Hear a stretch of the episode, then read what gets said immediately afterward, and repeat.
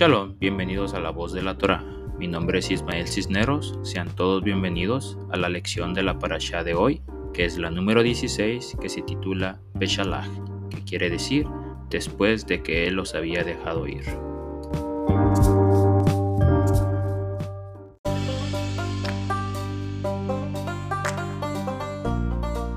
¿Sabías que en esta parasha encontraremos siete conceptos importantes que nos ayudarán para que le creamos a Dios, Elohim?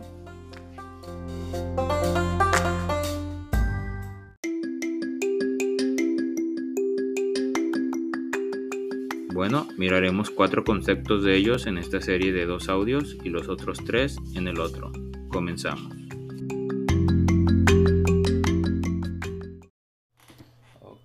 Shabbat Shalom a todos, sean todos bienvenidos a, a una porción más de la Parashá, número 16, que se titula Beshalach, que quiere decir después de que él había dejado ir. Qué curioso, ¿no? El nombre de cada Parashá siempre es el, el inicio del principio del versículo en cual vamos a comenzar. Y empieza en Éxodo, que viene siendo Shemot 13, hasta el capítulo 17, versículo 16.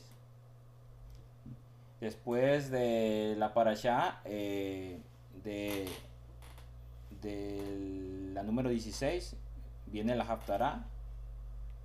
Y después de la Haftarah viene la lectura del Brit que es el Nuevo Testamento, pero al último les voy a decir los textos referentes a la misma parasha. No sé si tuvieron tiempo esta semana de poderlo eh, estudiarlo, más que leerlo, escucharlo, estudiarlo.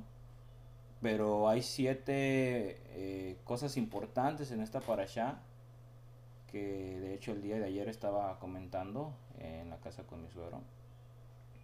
Pero qué curioso, ¿no? Mi suegro me estaba comentando algo importante también que él había puesto eh, hincapié y ahorita lo vamos a... Creo que es importante también eh, tomarlo en cuenta, aunque no estaba eh, en las notas que yo traía, pero creo que es importante recalcarlo. y las siete cosas que, que vamos a hablar, más bien van a ser siete, aproximadamente ocho y una de ellas es la columna de nube y de fuego. Esa es la primera.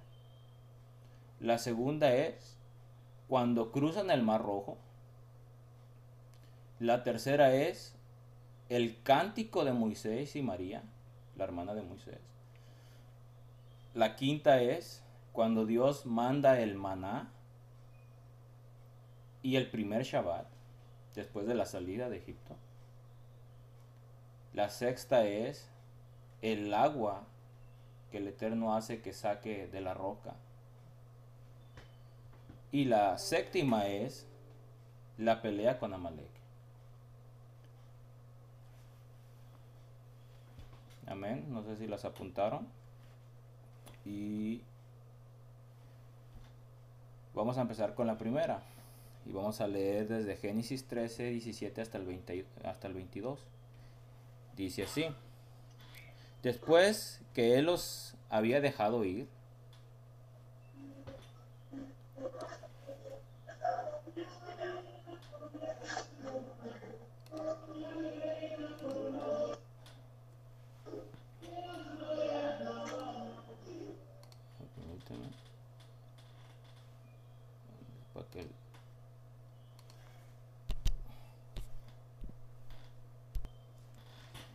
Dice, después de que Faraón había dejado ir al, al pueblo, Dios no los guió por el camino, no los guió por el camino que va por la tierra de los filisteos, porque estaba cerca. El Eterno pensó que el pueblo, al ver la guerra, pudiera cambiar la forma de pensar y regresar a Egipto. Más bien, el Eterno guió al pueblo por una ruta rodeando por el desierto junto al mar de Suf, o sea, el mar rojo, Y la quinta generación de los hijos de Israel subieron de la tierra de Egipto completamente armados. Eso quiere decir que aproximadamente 100.000 personas salieron de Egipto armados. Moshe agarró los huesos de José con él, porque José había hecho que los hijos de Israel hicieran un juramento, cual él dijo, Dios ciertamente los visitará, y ustedes llevarán mis huesos con ustedes fuera de aquí. Y los hijos de Israel viajaron de Sucot y acamparon en Etam, al borde del desierto. El Eterno fue delante de ellos en una columna de nube durante el día para guiarlos y en el camino, y en la noche en una columna de fuego para darles luz.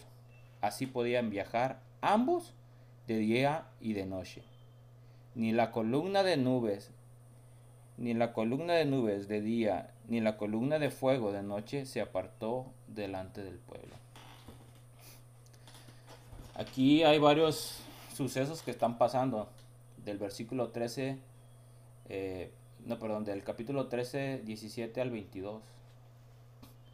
Y algo importante que me estaba comentando mi suegro el día de ayer es sobre por qué el Eterno no mandó al pueblo de Israel por la ruta corta.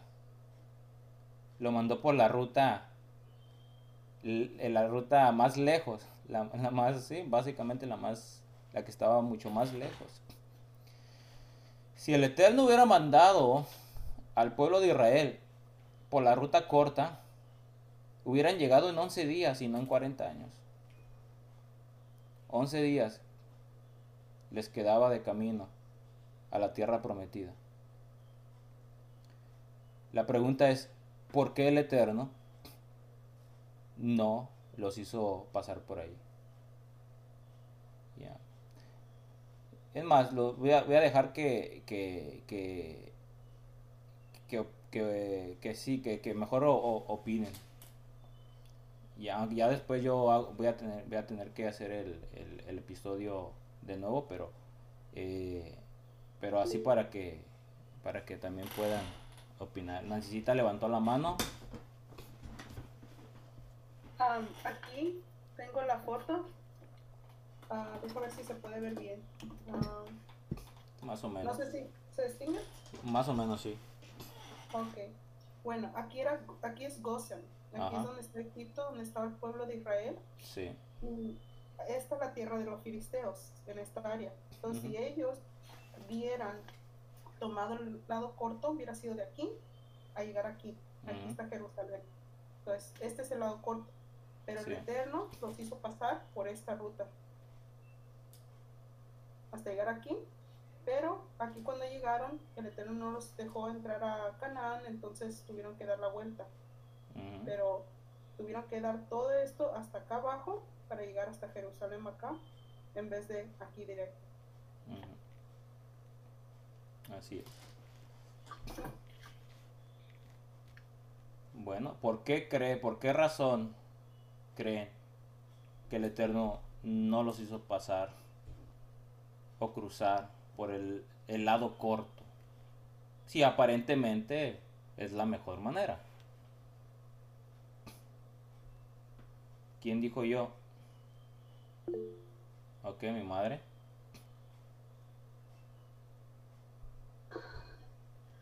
Bueno, Ahora sí, como dice la escritura, dice que tenemos que ser pasados por fuego, porque yo creo que todos, todo el Señor sacó todo el pueblo de Israel, pero no todos le servían a Él, no todos le creían, porque aún en el desierto iban renegando muchos.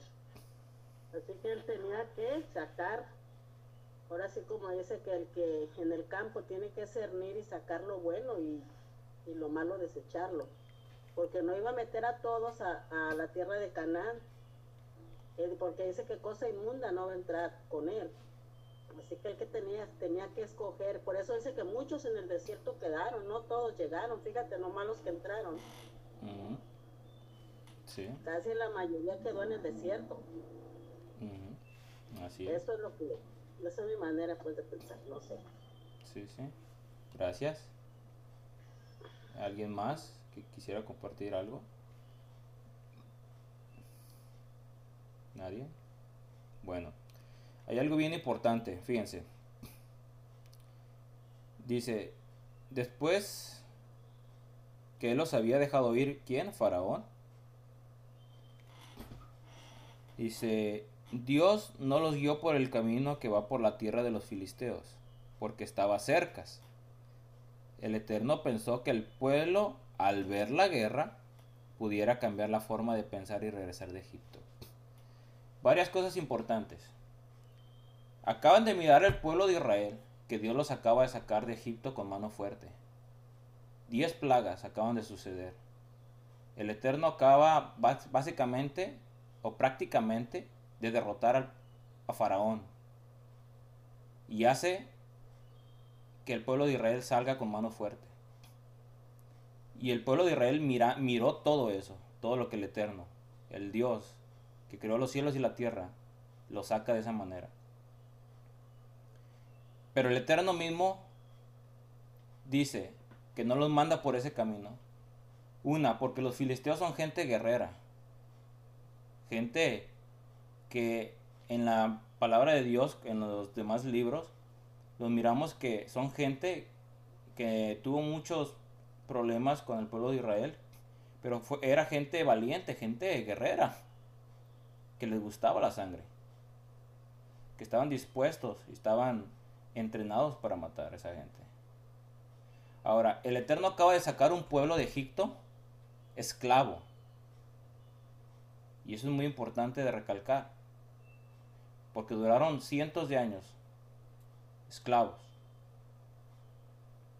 Y lo que acaba de salir libre del pueblo de Israel es el cuerpo. El, el cuerpo acaba de salir libre, pero su mentalidad siguió siendo esclavo. Su espíritu estaba esclavizado.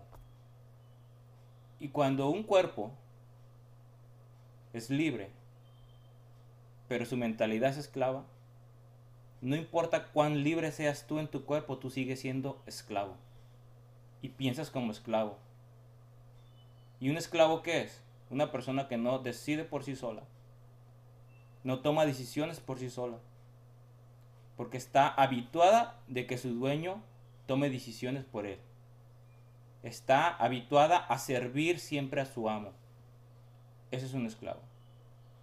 Dios no iba a mandar a su pueblo, aunque eran 600 mil hombres a pie, y una quinta parte iba armada, estamos hablando que de 100 mil hombres iban bien armados hasta los dientes.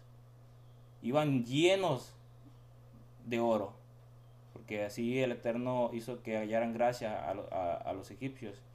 Con mucha riqueza salieron de ahí.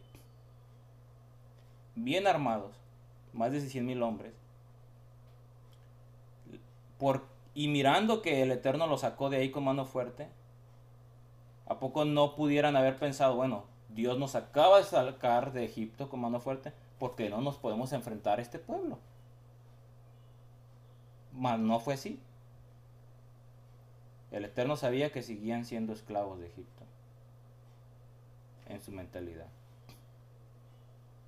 Por eso el Eterno no los mandó, porque un esclavo es una persona que está llena de temores, llena de miedos, que no quiere salir de su esclavitud. Está habituada de ser esclavo, de recibir órdenes por medio de su dueño. Igualmente el día de hoy, ¿no? Uno es esclavo, mucha gente es esclava del pecado. Y está habituada a vivir en el pecado. Quiere salir libre de su cuerpo, pero es esclava del pecado.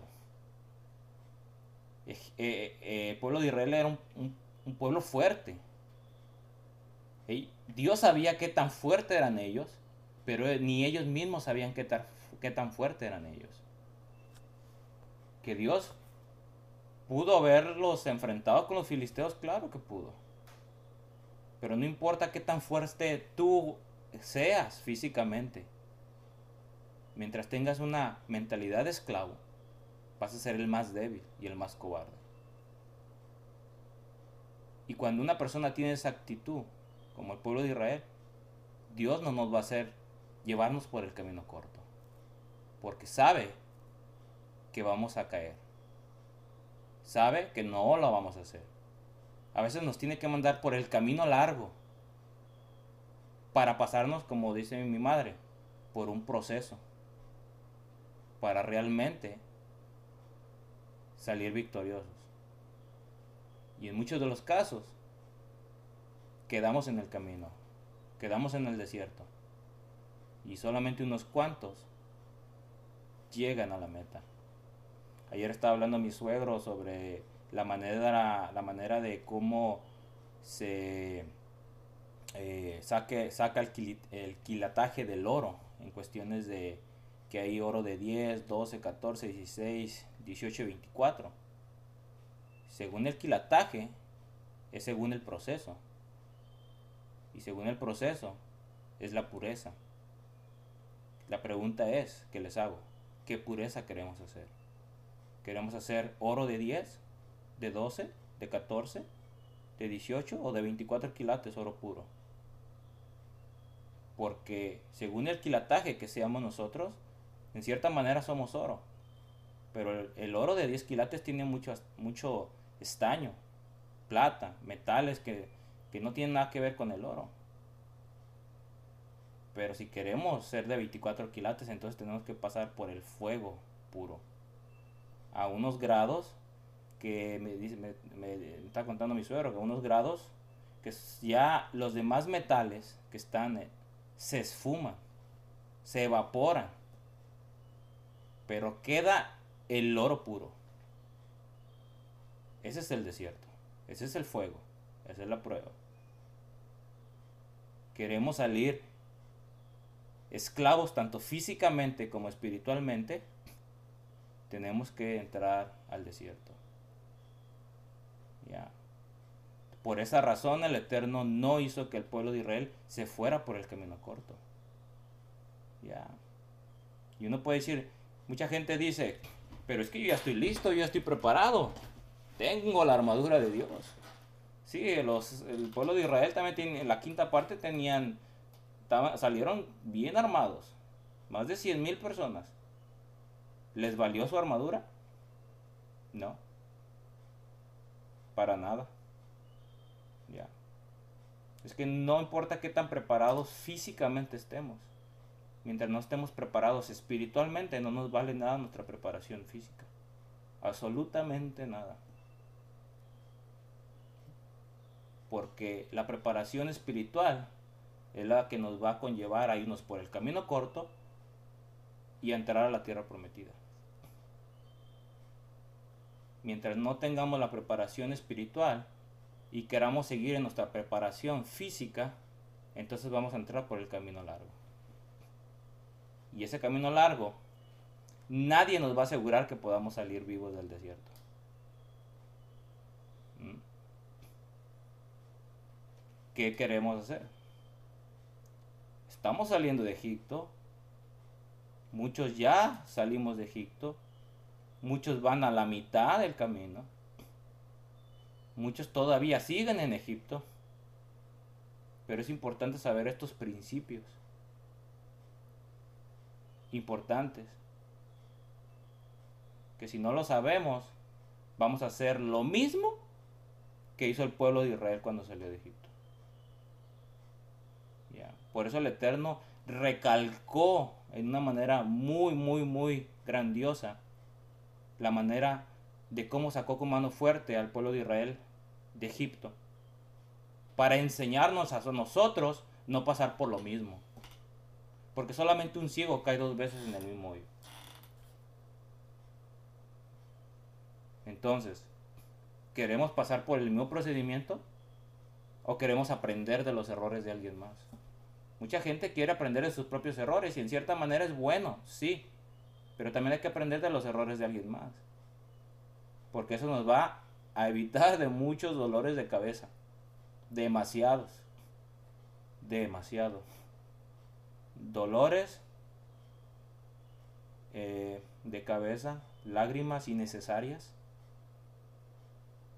para por aprender de los errores de alguien más. Errores de nuestros padres que ya salieron de Egipto. Y está hablando del pueblo de Israel. Ya. Esto no venía en sí en el, en, el, tema, pero se me hizo importante porque ayer lo tocamos con, mi suegro. Eh, y es muy importante realmente mirar todos los ángulos en que, en que la palabra pueda hacer un impacto en nuestras vidas. Porque la palabra no solamente es para leerla.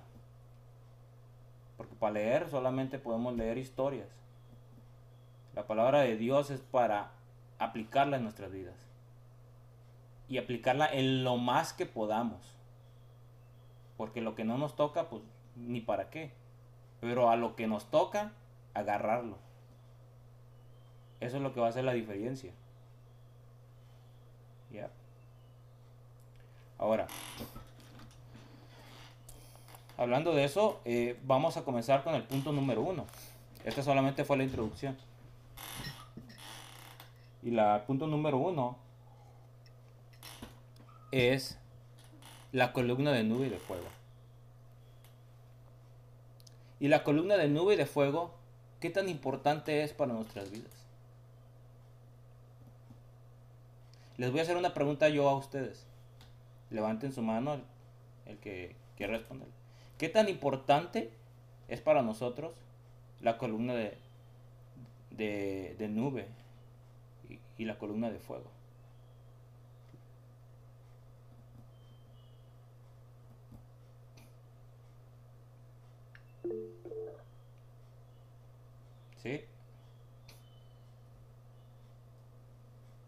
¿Quién digo yo? ¿Mi suegro? Yo, sí. Uh, yo lo que puedo ver en esto es de cuán importante es eh, la columna primeramente era, lo primero era luz. Eh, segundo era protección. Lo podemos ver cuando ya estaban entre los egipcios y el mar rojo. Ah, podemos ver la protección usada por esa nube, uh, por esa columna de fuego. Pero en sí la, la columna de, de fuego eh, era protección, era luz para ellos y caminemos en este mundo sin luz. Es un mundo lleno de tinieblas nosotros necesitamos la luz, que es la guianza, la Torah, los mandamientos, la Biblia, los mandamientos que son luz para nuestra vida, porque en el Salmo está escrito que dice, ah, lámpara es a mi pie tu palabra y lumbrera mi camino. Entonces, uh, en sí nosotros necesitamos mucho esa columna de fuego, esa luz que ilumine nuestros pasos, nuestros caminos. El Señor es el que ilumina los pasos del hombre, de la mujer. Entonces necesitamos mucho esta luz, que es la palabra que ilumina el camino del hombre, del ser humano. Ah, para mí, eh, y una de las cosas, la palabra que hace, ilumina la mente y el corazón del hombre y nos hace libre. Conoceréis la verdad y la verdad os hará libre. Entonces, es bien, bien importante el, el tener otra cosa, dice, y recibiréis poder cuando venga sobre vosotros el Espíritu, el Espíritu Santo. Y es ese, ese poder, ese fuego que viene de parte de Dios sobre la vida del hombre para guiarlo, para dirigirlo en todos sus pasos, en toda su vida. Yo para mí es bien, bien importante porque nos ayuda en muchas maneras, por no decir en todas las formas, porque a través de la palabra tenemos gracia, sabiduría, guianza, dirección, tenemos todo y viene a través de la palabra, que es ese fuego que nos va guiando. Y otra cosa también muy importante, esa, ese fuego es que purifica.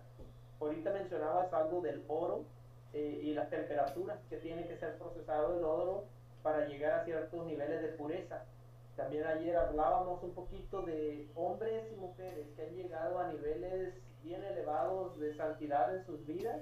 ¿Por qué? Porque han entrado en un proceso de purificación en sus vidas. Como el oro se va limpiando, ellos entran en ese proceso de purificación y todo hombre y mujer que se decide entrar a procesos de purificación, dice, oh, se está metiendo al fuego. Y claro, se está metiendo a, a ser purificada su vida. Entonces, yo lo veo que es bien importante todo esto y en eso entra la claridad, la pureza de mente, eh, la fe o la inmunidad que la fe en acción y también esta persona empieza a descubrir la potencia, el poder que en ella o en él hay, sea cuando confía y pone su confianza en el Creador. Amén. Amén. Gracias. Así es. Muy buen comentario. Muchas gracias. Nanchisita. se me hizo interesante, ah, ya que escuché a mi papá como que quise cambiar un poco uh, mi respuesta, ¿no? Mi primera respuesta iba a ser, pues sí, no, por, sí, porque necesitamos el calor del Eterno y, y su cobertura, ¿no? y, y, no porque, digo, uh, iba a decir, no, neces no necesitamos un milagro o no necesitamos ver que el Eterno haga algo para nosotros creer en Él, pues lo que en verdad son sus hijos, no necesitan un milagro para, así como cuando miramos a, al padre de la fe, como, como ejemplo, Abraham. Abraham, él creyó en el Eterno y el Eterno no tuvo que ser un show, un, no tuvo que poner un espectáculo, un show para que, para que Abraham creyera. Abraham simplemente creyó, ¿no? Y por eso él es puesto. Pero el pueblo de Israel es un poquito muy diferente, más bien, porque ellos sí necesitaban ver para creer, ¿no? Pero ya cuando escuché lo de mi papá, pues también hace sentido, porque necesitamos su calor y él es el que, si miramos ahí en la palabra, dice que la columna, las columnas y la nube era lo que lo guiaba. Y cuando paraba, el pueblo paraba. Y cuando él se levantaba, y, iba la columna con la nube y al pueblo tenía que seguir. Y la cosa, aquí también dice que, que la columna o, o, la nube dice que era también para que la gente viajara de día y de noche. Entonces, no, no es como que, ay, ahorita está de noche, me tengo que quedar quieto. A veces la columna de fuego iba y era de noche y, ellos también tenían que ir caminando de noche.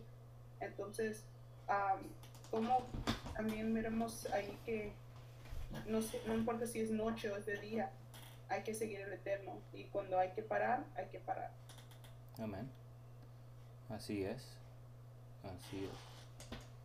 Eh, gracias. Muy bonito comentario también. ¿Alguien, alguien más que, que quisiera comentar? Si no, seguimos.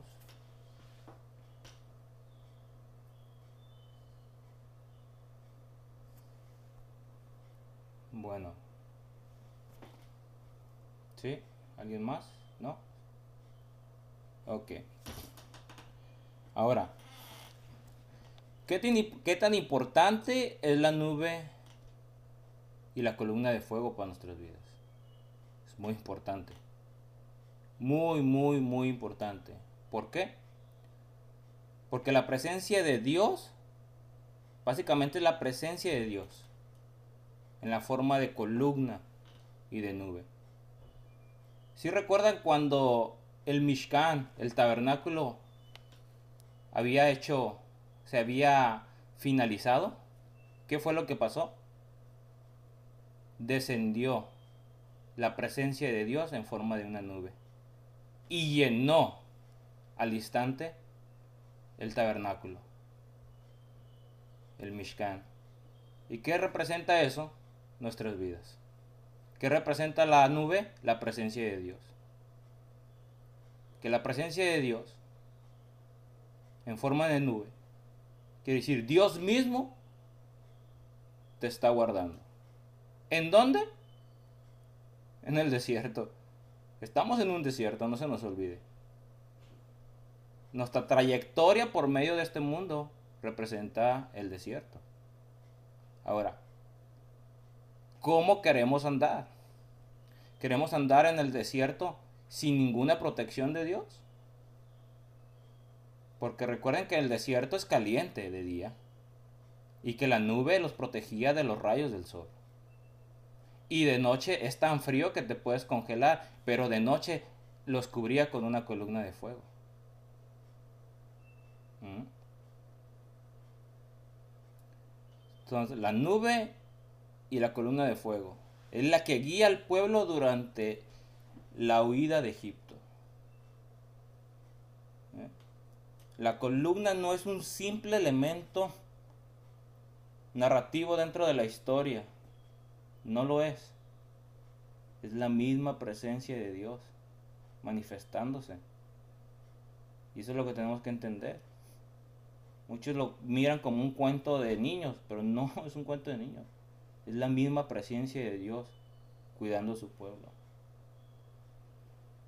Sino que se trata de una verdadera epifanía. Un significado profundo para este pueblo, que es el pueblo de Israel. Que cada día cuando el sol sale en su resplandor, con un calor insoportable, Dios está ahí en forma de nube, cubriéndonos, guardándonos de ese sol tan intenso y tan caliente. Y por la noche, imagínense, la columna de fuego rodeando el campamento, calentándolos. Y no solamente calentándolos, protegiéndolos de sus enemigos. Esa es la presencia de Dios. Y cuando no tenemos ni la nube ni la columna de fuego, ¿qué estamos? Desprotegidos, expuestos a este desierto, expuestos a los rayos del sol, expuestos a todos los peligros que hay en este desierto que es este mundo.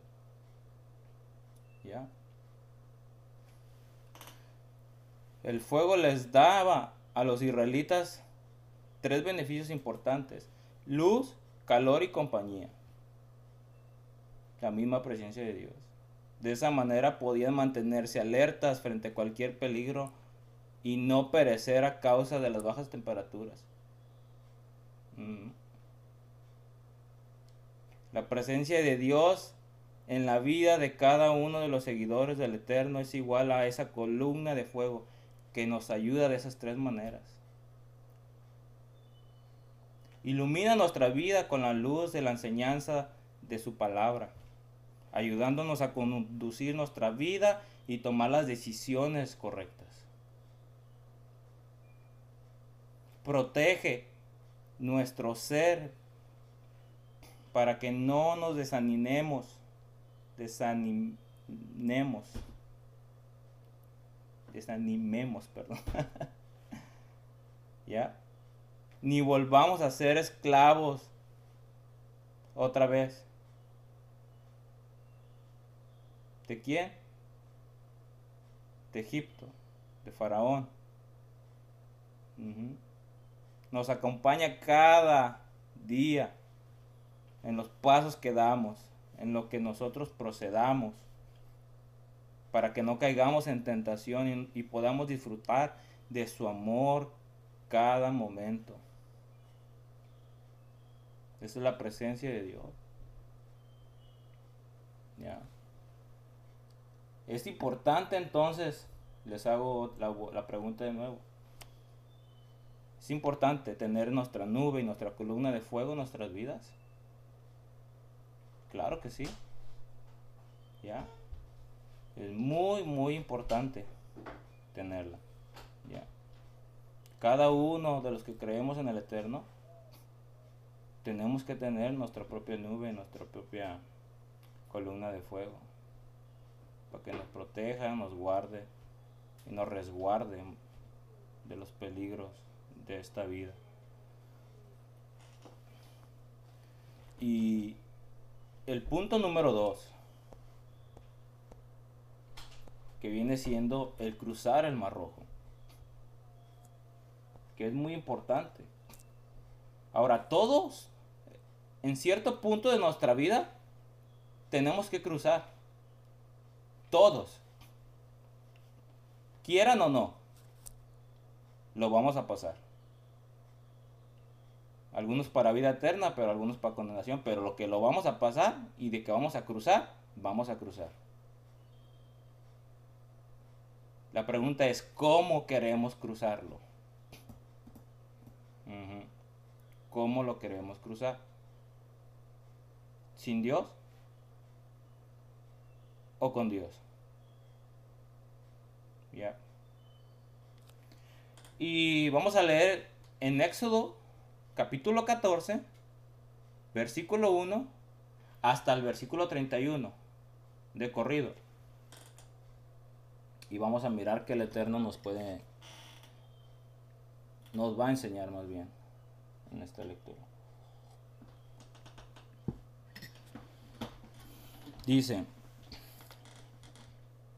el Eterno dijo a Moisés, habla a los hijos de Israel que se vuelvan al campamento de Pijajirot entre Migdol y el mar, entre enfrente de Baal Zephón, acampen frente a él junto al mar. Entonces Faraón dirá a los hijos de Israel, están errando en el campo sin dirección. En el desierto los ha encerrado, el desierto los ha encerrado. Yo endureceré tanto el corazón de Faraón, que él los perseguirá. Así obtendré gloria para mí mismo, a costa de Faraón y su ejército. Y los egipcios conocerán al fin que yo soy el Eterno. El pueblo hizo como le fue ordenado. Cuando le fue dicho al rey de Egipto que el pueblo había huido, Faraón y sus sirvientes cambiaron de forma de pensar en su corazón hacia el pueblo. Ellos dijeron, ¿qué hemos hecho? ¿Dejando que los hijos de Israel dejen de ser nuestros esclavos? Así que él preparó sus carruajes y llevó a su pueblo con él. Él llevó 600 carruajes de primera calidad, como quien dice los carros último, del último año, como también todos los carruajes de Egipto, junto con sus comandantes. El Eterno hizo a Faraón endure, el Eterno hizo que Faraón endureciera su corazón y él persiguió a los hijos de Israel mientras que los hijos de Israel salían con valentía.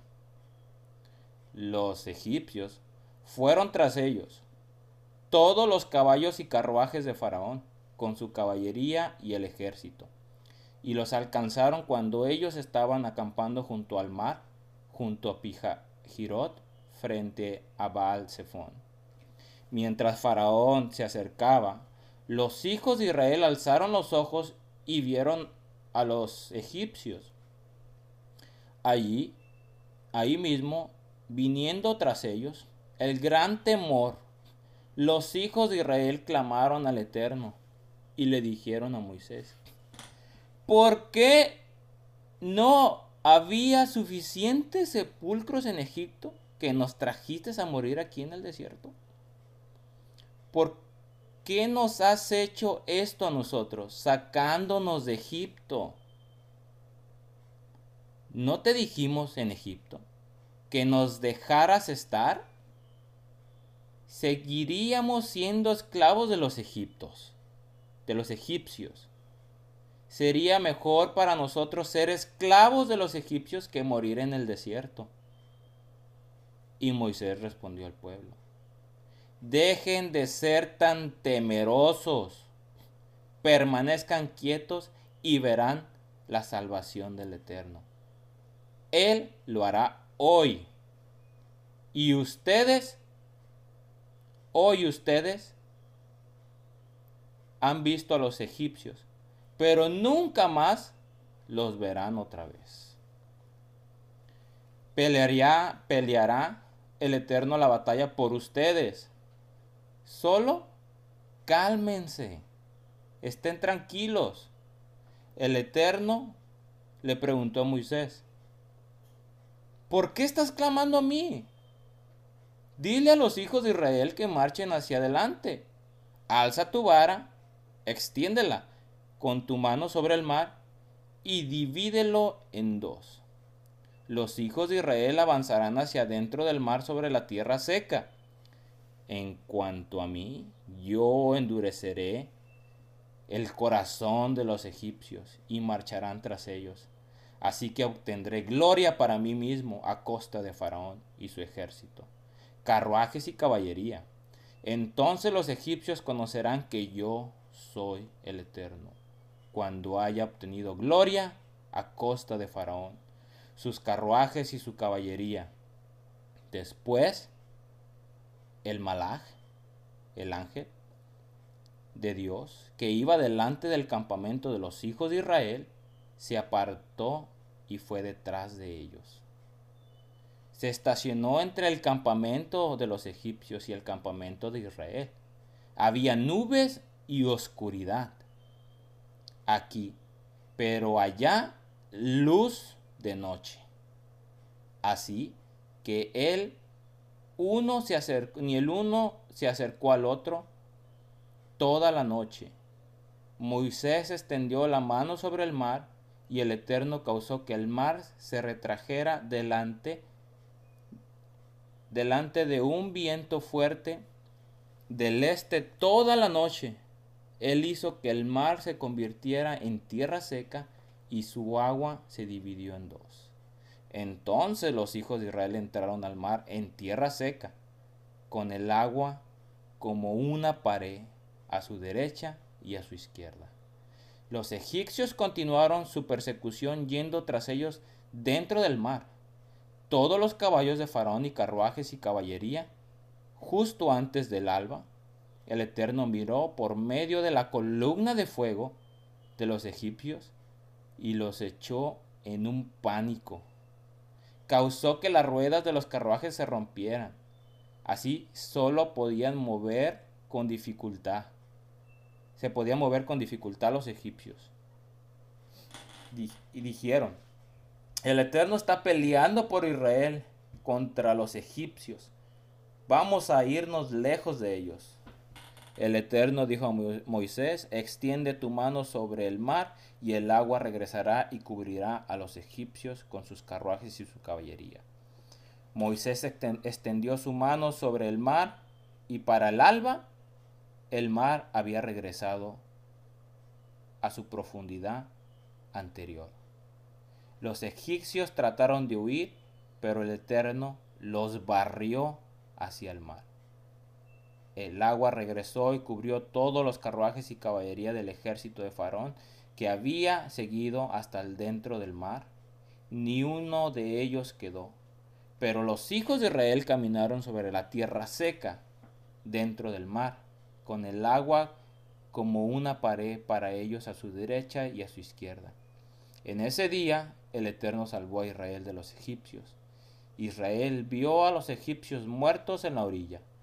Cuando Israel vio la obra que el Eterno había hecho contra los egipcios, el pueblo temió al Eterno y creyó en el Eterno y en su siervo Moisés. Amén. Qué tremendo, Con esta historia. Mucho que aprender de esto. Demasiado. Ahora, les voy a hacer una pregunta. ¿Qué pueden mirar de esto? Hay demasiados sucesos que están pasando aquí. Demasiados. ¿Qué podemos aprender?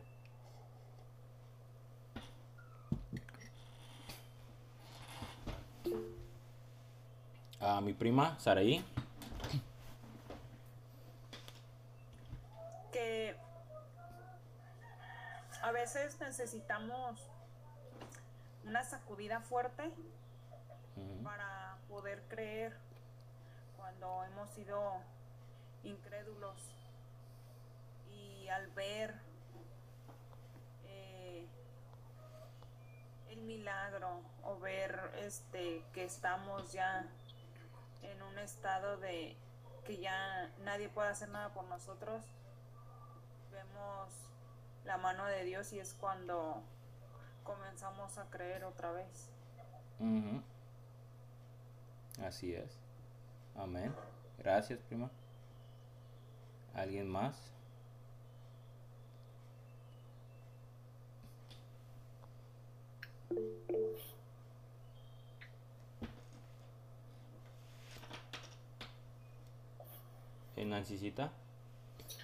Um, se me hizo interesante de que el pueblo de Israel le tenían más miedo a Faraón que el Eterno, siendo que el Eterno acababa de enseñarles las diez plagas a Egipto y, y con mano fuerte les mandó para afuera y, y fue un espectáculo gigante porque está, como mi Biblia es estudio, abajo dice que la palabra que se usó en el, en el capítulo 14, verso 18, es la palabra Yad Rama, y que significa con mano fuerte o mano exaltada, que dice que salieron con gran propósito o con un, un ven, que todos se quedaron atónitos mirando cómo salió la gente de, Israel con gran honra, salieron hasta con joyas,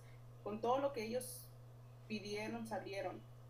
Y no pasa, pues apenas pasaron tres días que estaban, no, no me acuerdo cuántos días, pero apenas acababan de salir y ya estaban teniendo miedo de cómo le vamos a hacer, ya viene Faraón hacia nosotros.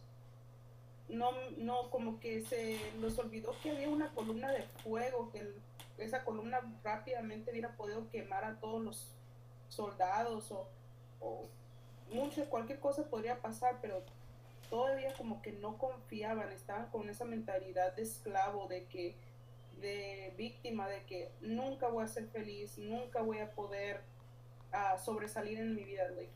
Eh, yo soy destinado a estar como esclavo de Egipto por el resto de mi vida. Y como que no les entraba en la mente de que no, no, el Eterno te quiere rescatar de eso, el Eterno te quiere traer a una vida mejor, pero como que se aferraban a la vieja vida de tristeza o, y pues Moshe sí creía en el Eterno, nomás que le va a pedir al Eterno y el Eterno le dice, pues ¿por qué me lloras? Dile, dile a la gente que le siga adelante, como que Moisés todavía no le caía la corita que el Eterno lo está llamando a él para ser líder, para, como, como un Dios para, su, para este pueblo.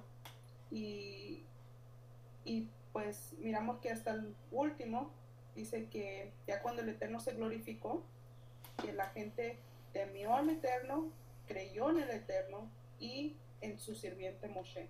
Entonces Moisés también, por llevar a cabo ser obediente con el Eterno, siendo que la gente era tan difícil porque todos le estaban gritando y quejándose y me imagino que pues pobre Moisés cómo le hace cuando tanta gente le está quejándose con él pero de todos modos él siguió adelante y obedeció al Eterno y, y el Eterno lo, lo, honró de esa manera a él para que él no se mirara mal o no quedara mal.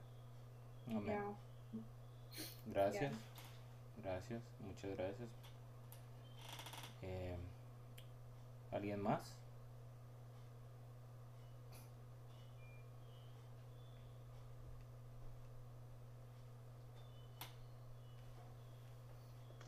Tu papá va a opinar. Ok. Shalom, padre. Shalom. Dios los bendiga. Amén. Estoy, estoy escuchando la, la historia leída. Este, y me, me llama la atención ¿verdad? La, toda la, la sí, todo el, el acontecimiento que queda marcado como para la historia humana y, y, pues para que se aumente la fe para el que cree el Señor pueda seguir aumentándose la fe para los que creen viendo viendo los grandes milagros que el Altísimo ha, ha hecho y, y, que sigue haciendo. Y yo sigo creyendo en los milagros vivos del Dios eterno porque yo soy testigo del, poder de Dios.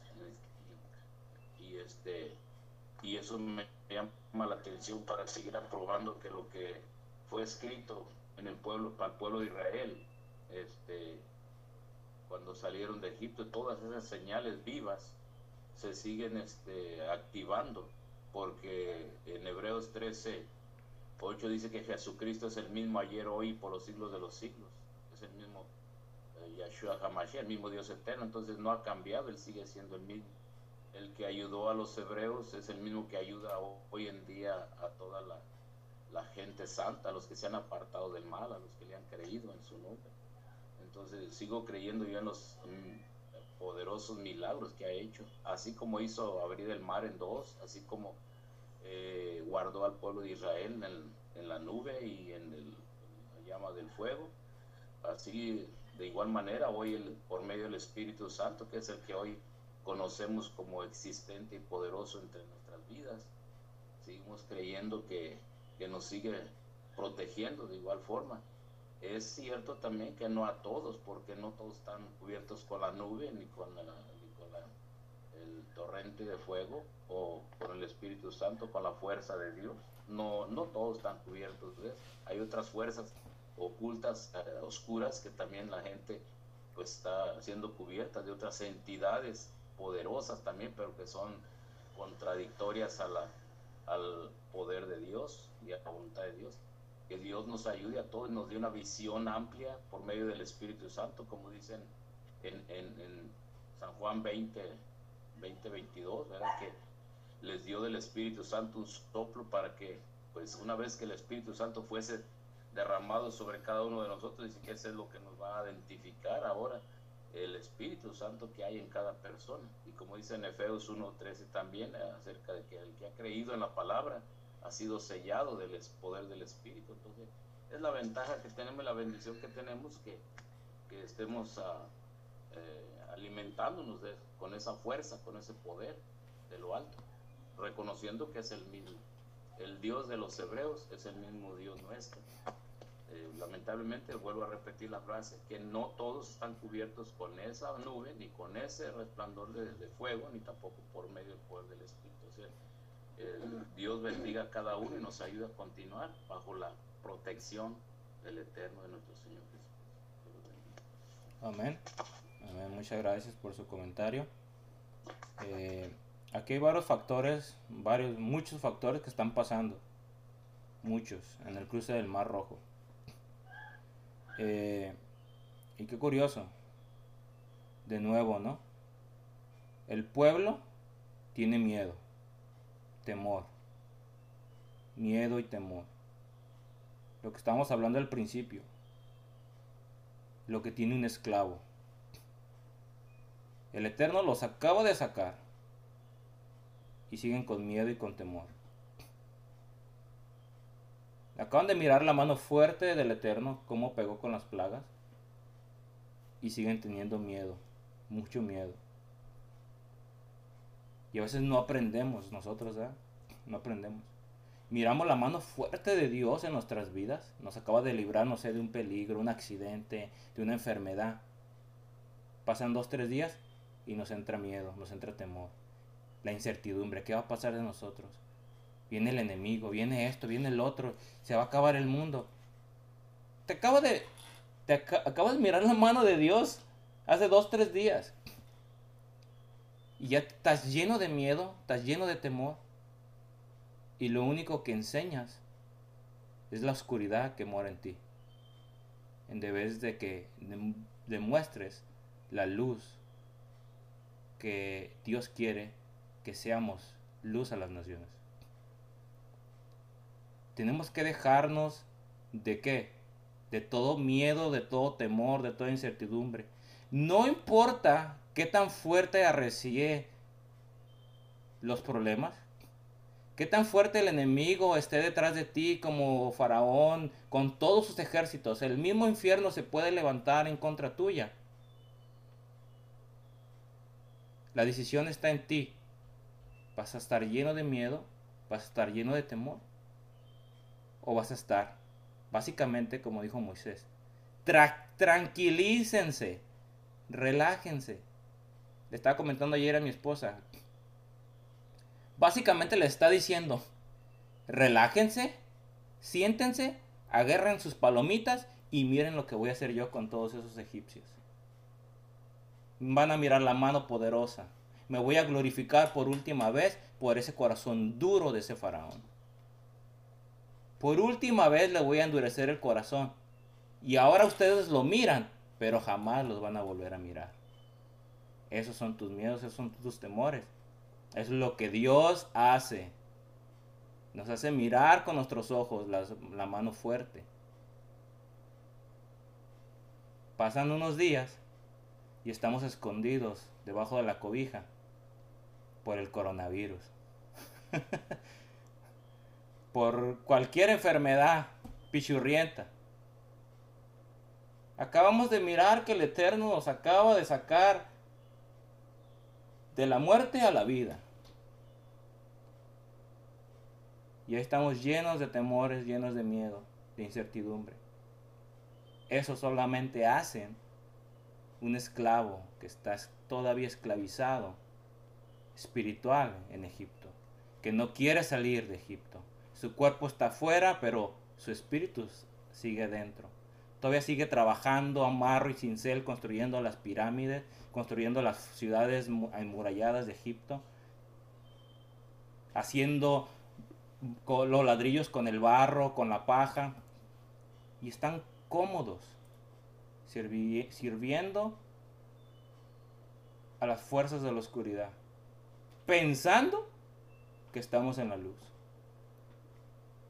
Porque nuestro cuerpo puede estar fuera, pero estamos más adentro que afuera, en el espíritu. Lo importante es que el Eterno se quiere glorificar. Siempre. El Eterno se quiere glorificar siempre. Pero ¿qué pasa el día de hoy? Uno quiere glorificarse siempre.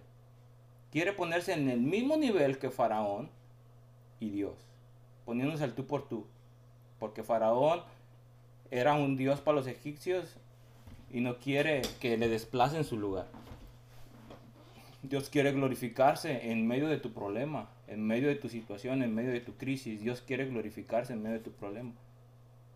Y no lo dejamos a Dios. Después nos queremos glorificar uno mismo. Que uno mismo fue el que salió del problema. Que uno mismo fue el que solucionó todo. Que uno mismo fue el que se proveyó. Que uno mismo fue el que se sanó. Que uno mismo fue o es el que hace las cosas posibles. Pero Dios quiere glorificarse en medio de esa situación y no lo dejamos. Estamos llenos de miedo y de temor. Eso es lo que estamos mirando en esto. ¿Ya? El pueblo de Israel, otra. Cuando miramos la situación fuerte y la situación de miedo y de temor, ¿qué es lo que vamos a hacer? Empezar a qué? Empezar a murmurar, empezar a reprochar. Porque fue lo que hizo. Se llenó de miedo la gente. Y empezó a qué? A reprochar. ¿Para qué nos sacaste de Egipto? ¿No te dijimos que estábamos mejor allá? Sirviéndole allá al enemigo. ¿No te dijimos que nos dejaras allá? Estaban a gusto en la esclavitud. Empezar a reprochar. Y a veces es lo que hacemos hoy en día. Estamos en la situación pasando, el Eterno nos está pasando por el fuego para quitarnos todo el estaño, todos los metales que son impuros y dejar el puro oro puro. Pero ahí nos estamos quejando. Estamos reprochando a Dios. Queriéndonos poner al mismo nivel, al tú por tú. Y van a decir otros, no, pero hermanos, que Dios en su palabra dice que nos ha hecho reyes y sacerdotes. O sea, y empezamos a querer ponernos al tú por tú al mismo nivel que Dios. La creación se quiere poner el tú por tú con el Creador. Y queremos desplazar y quitarle la honra y la gloria a Dios para que la honra y la gloria sea para nosotros. reprochar. Ese es el segundo paso después de que entran los temores. El reproche. El reclamo. Y es donde uno tiene que diría el Chapulín Colorado, sus antenitas de vinil te están detectando la presencia del enemigo. Uno es cuando tiene que detectar cuando está pasando eso. Siempre les he dicho, anotar de una hoja y a ver esto y esto, ya estoy entrando en la lista, en la lista negra, pues hay que revertirla.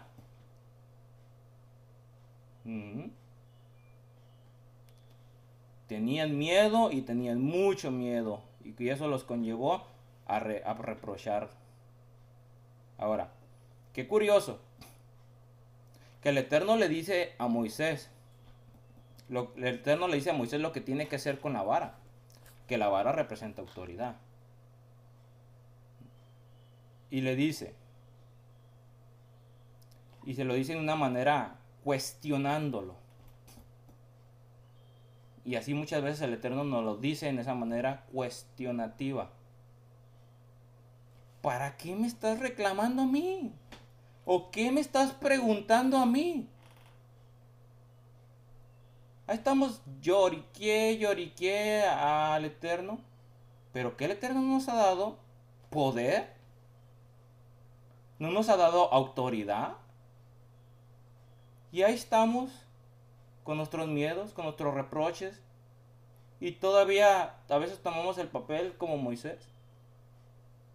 Por la presión de la gente. ¿Y qué voy a hacer con... ¿Qué voy a hacer? Esta gente me quiere linchar. Y el Eterno, ¿pero por qué me estás reclamando a mí? Yo ya te di las herramientas, haz algo tú. No me preguntes, haz, hazlo. No preguntes, solamente actúa. Y es lo que se nos olvida. Que el Eterno nos ha dado poder. Queremos ser sanos, y ahí estamos llamándole a todo mundo para que oren por nosotros. Pero que el Eterno no nos ha dado poder. No tenemos trabajo, estamos todo, a todo mundo ahí orándole orándole, orándole al Eterno para que venga el trabajo a nuestra casa, nos toque la puerta. ¿Y quién eres? Soy yo, el trabajo. No, sal a buscar trabajo y con la ayuda de Dios te va a ayudar a encontrarlo. El Eterno nos da el poder, nos da la autoridad. Así como se la dio Moisés. Solamente es, actúa. No me preguntes, actúa. Básicamente fue lo que le dijo el Eterno a Moisés. ¿Por qué me estás clamando a mí? Y ya el Eterno, pues básicamente, le dice lo que tiene que hacer. Agarra tu vara, hace esto y el otro, y después pensamos que Moisés le pone la vara en el mar o levanta la vara y el mar automáticamente se abre en dos. Cuando dice la palabra de Dios, que vino un viento por toda la noche. Y toda la noche duró. Para cuando en la mañana llegara, el mar ya estaba abierto. No se abrió así como uno tiene pensado. Tardó toda la noche en abrirse. Y hay un midrash, un comentario que el mar no se abrió en dos, sino que se abrió en doce caminos. Uno para cada tribu. Recuerden que había más de dos millones de israelitas en el desierto. Por un solo camino, no hombre, ¿cuánto no iba a tardar? Yo creo que más de todo un día cruzar más de dos millones de gente. Dice el comentario que eran doce surcos, doce caminos uno para cada tribu. Y algo bien importante, que pasaron en tierra seca. Tierra seca. Imagínense qué tan profundo estaba el mar rojo y qué tan alto estaban las paredes cuando cruzaron. Wow, fue una obra espectacular. Como quien dice, ahí sí Dios se lució. Ya. De verdad. A veces miramos la mano de Dios de esa misma, orando de esa misma manera, pero en diferentes circunstancias y ni atención le ponemos. Lo pasamos por desapercibido. Pensamos que es cualquier cosa cuando Dios está manifestando y quiere llevarse la gloria. Para que tu incredulidad se vaya. Y al contrario, te vuelves más incrédulo más soberbio, más altivo y más oscuridad por consecuencia te cubre. Cuando Dios nos está sacando, nos está liberando, nos está pasando por el mar, por debajo del mar. ¿Y qué representa el mar? La vida, la palabra de Dios. ¿Y para qué sirve la palabra de Dios? ¿Para qué sirve el agua? Bíblicamente, para purificarnos. Básicamente el Eterno está purificando a su pueblo cuando lo pasa por el mar. Para cuando salgan, crucen de la muerte donde estaban en Egipto a la vida. No de la muerte a la muerte. De la muerte a la vida. Todo persona en algún punto de nuestra vida tenemos que cruzar de la misma manera. Cuando venimos al Eterno, nos va a meter por medio de sus aguas para purificarnos, para quitarnos toda todo cochambre de Egipto, todas creencias egipcias, toda doctrina egipcia, todas costumbres egipcias, todas tradiciones egipcias de este mundo. Tiene que purificarnos. Y pasó al pueblo por el medio del mar. El Yansuf, el mar rojo. Y por tierra seca, que es lo más importante. Imagínense el espectáculo cuando la gente iba pasando mirando las murallas como piedras, las murallas de agua, hasta los pececitos plasmados así como si fueran murales. Wow, es que solamente Dios puede hacer eso. Él tiene el poder y la autoridad para que los mares no se salgan de su cauce. Imagínense.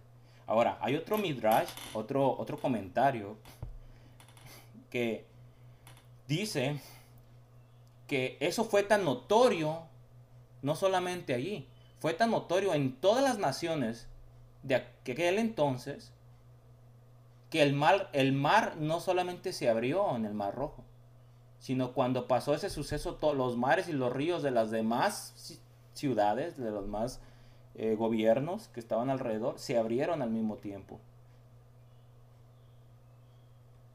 Por eso toda la gente tuvo temor. Toda gente supo lo que pasó en ese instante. ¿Ya? Así el Eterno quiere glorificarse. Pasa un suceso en nuestras vidas. Quiere que todo el mundo lo sepa. Para que la incredulidad de esa gente se vaya. Pero ahí andan diciendo, no, no, es que el hermano Perenganito me sanó. El hermano Perenganito, el hermano Perenganito, el hermano, no, fue Dios utilizando ese vaso. Porque la honra y la gloria se la lleva Dios, no se la lleva el ser humano. Y a veces es lo que se nos olvida a nosotros. Que queremos la honra y queremos la gloria, queremos que nos alaben y que nos eleven. ¿Eh? Pero el que se ensalza será humillado y el que se humilla será exalzado. Todo lo contrario a lo que el ser humano piensa. Ahora,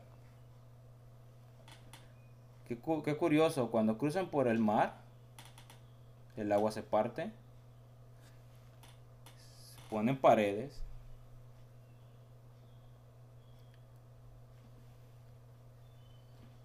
el suelo está seco, ¿Y después qué pasa? Dice que Dios se asoma por medio de la columna, ¿verdad? Que Dios se asoma por medio de la columna donde están los, donde están los egipcios, como diciendo, a ver qué andan haciendo. Y va a decir, hola. Se asoma ahí y dice, bueno, el pueblo ya va avanzado, vamos a dejar que ahora sí vamos a confundirlos para que arranquen y vayan detrás de los del pueblo de Israel. Ya y el Eterno los deja ir que se vayan en contra del pueblo de Israel. En otra versión dice que las ruedas se, se atascaron en la arcilla del piso. y que se, desarmaron. Pero qué curioso, ¿no?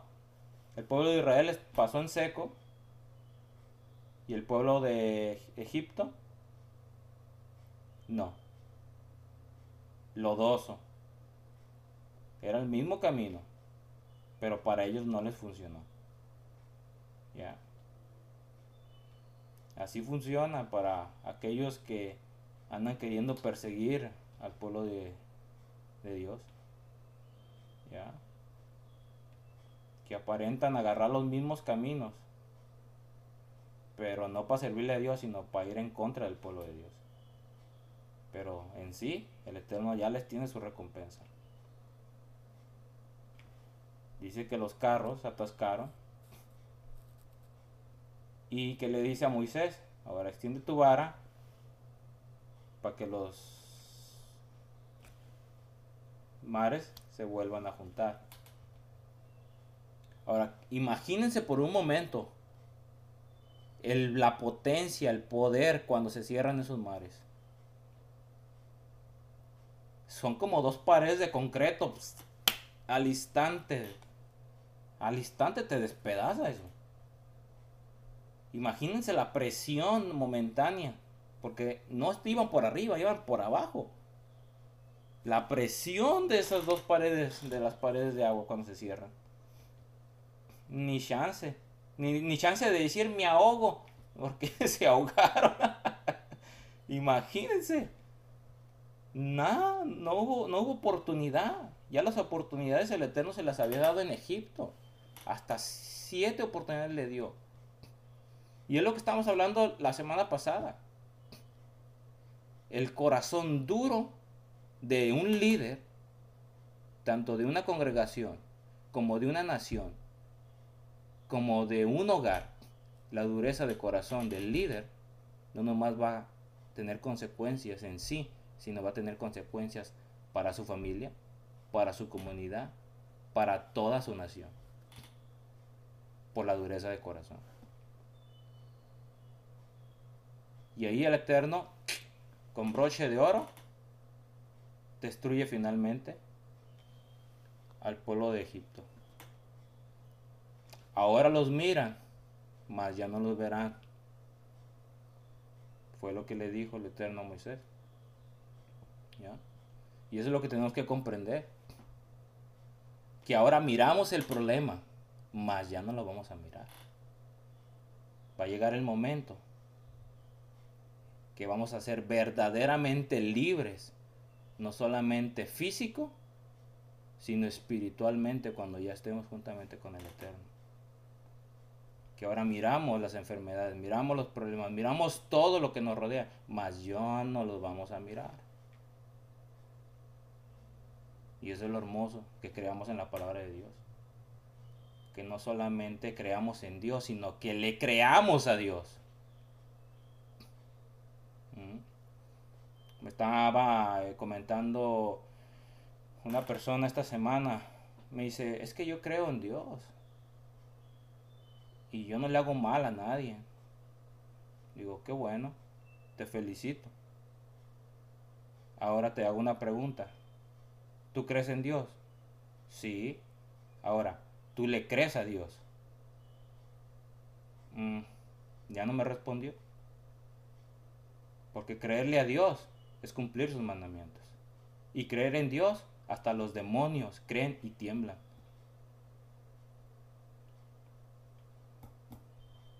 Hay mucha diferencia. Mucha, mucha diferencia. Entre creer y creerle. Ahora, el creer no es un mero, en hebreo, el creer no es el mero, el mero, ah, el mero decir solamente de que crees intelectualmente. En hebreo la palabra, o más bien la palabra para interpretar el creer es lo crees y lo actúas. Porque si tú no actúas lo que crees, entonces tú no crees en nada. Eres un hipócrita, básicamente. Pero si realmente crees, es porque lo actúas y lo haces. Si no, si, si no, tu creencia no se puede activar. Para que se active, tienes que creerlo y hacerlo, básicamente. Es como la palabra escuchar en, en, en, en hebreo. Escuchar. Cuando dice el, texto principal y el fundamento de la palabra de, en la Torah, el Shema Israel. Escucha Israel, el Señor nos dio el Señor uno y único, uno y unidad. Solamente es.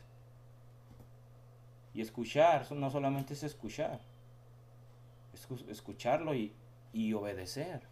Van de la mano. Si escuchas y no obedeces, entonces no escuchaste nada. Pero si escuchas y obedeces, verdaderamente escuchaste. Ya. Después,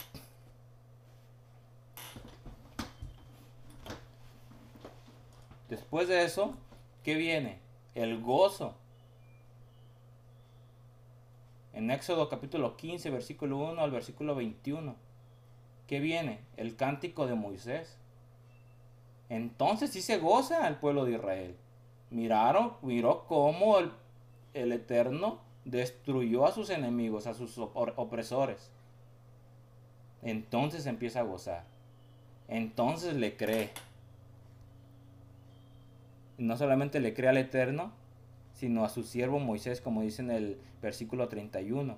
Y cuando Israel vio la obra poderosa que el Eterno le había hecho con los egipcios, el pueblo terminó, el pueblo terminó al,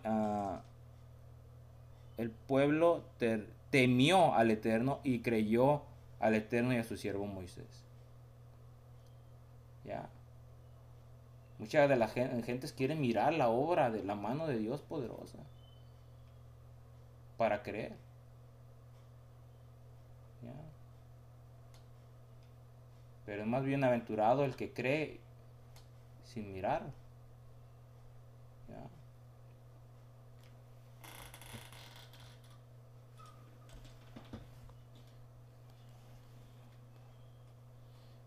Así es. Ahora, el cántico de Moisés. Hay un canto bien muy bonito que se toca en las iglesias, eh, que se tocaba más bien en las iglesias, eh, de cuando se habla el de echó a la mar los que perseguían jinete caballo, echó a la mar. Básicamente es el cántico de Moisés. En una versión corta, lógico. Es un canto bien poderoso. Un cántico que nos tiene que alegrar. Porque eso refleja la mano poderosa del Eterno. Que verdaderamente nos está sacando de Egipto. De la oscuridad a la luz. Que nos pasa por el procedimiento de la purificación por medio del mar, igual como Abraham. ¿Se acuerdan qué pasó con Abraham? El padre de la fe. Que todos nos creemos hijos de Abraham, ¿ah? por la fe. Y nos colgamos de la fe de Abraham, más que nuestra fe está, no sé ni dónde está, pero mucha, nos colgamos de la fe de Abraham. Pero Abraham creyó y actuó creyó y cruzó. Y cuando cruza, por primera vez se le llama hebreo. Antes de que no cruzara, no era hebreo. Era, a, era Abraham de Ur de los Caldeos. Cruza, purificación. Entonces le llaman Abraham el hebreo por primera vez, porque hebreo es el que cruzó. ¿El que cruzó qué? El que cruza. De la muerte a la vida. De un lado al otro. Todo aquel que cruza de la muerte a la vida es un hebreo. Porque eso significa hebreo. El que cruza de, un, de la muerte a la vida. igual el pueblo de Israel hace lo mismo en esa ocasión. Cruza de Egipto hacia la tierra prometida. Ahora, nadie les garantizó que iban a entrar. Dios les prometió que iban a entrar. Si obedecían. Pero sabemos que solamente dos de toda esa generación que salió entraron. Dos. Y salieron millones. Muchos son los llamados, pero pocos los escogidos. Ya, tenemos que tener cuidado. Mucho cuidado.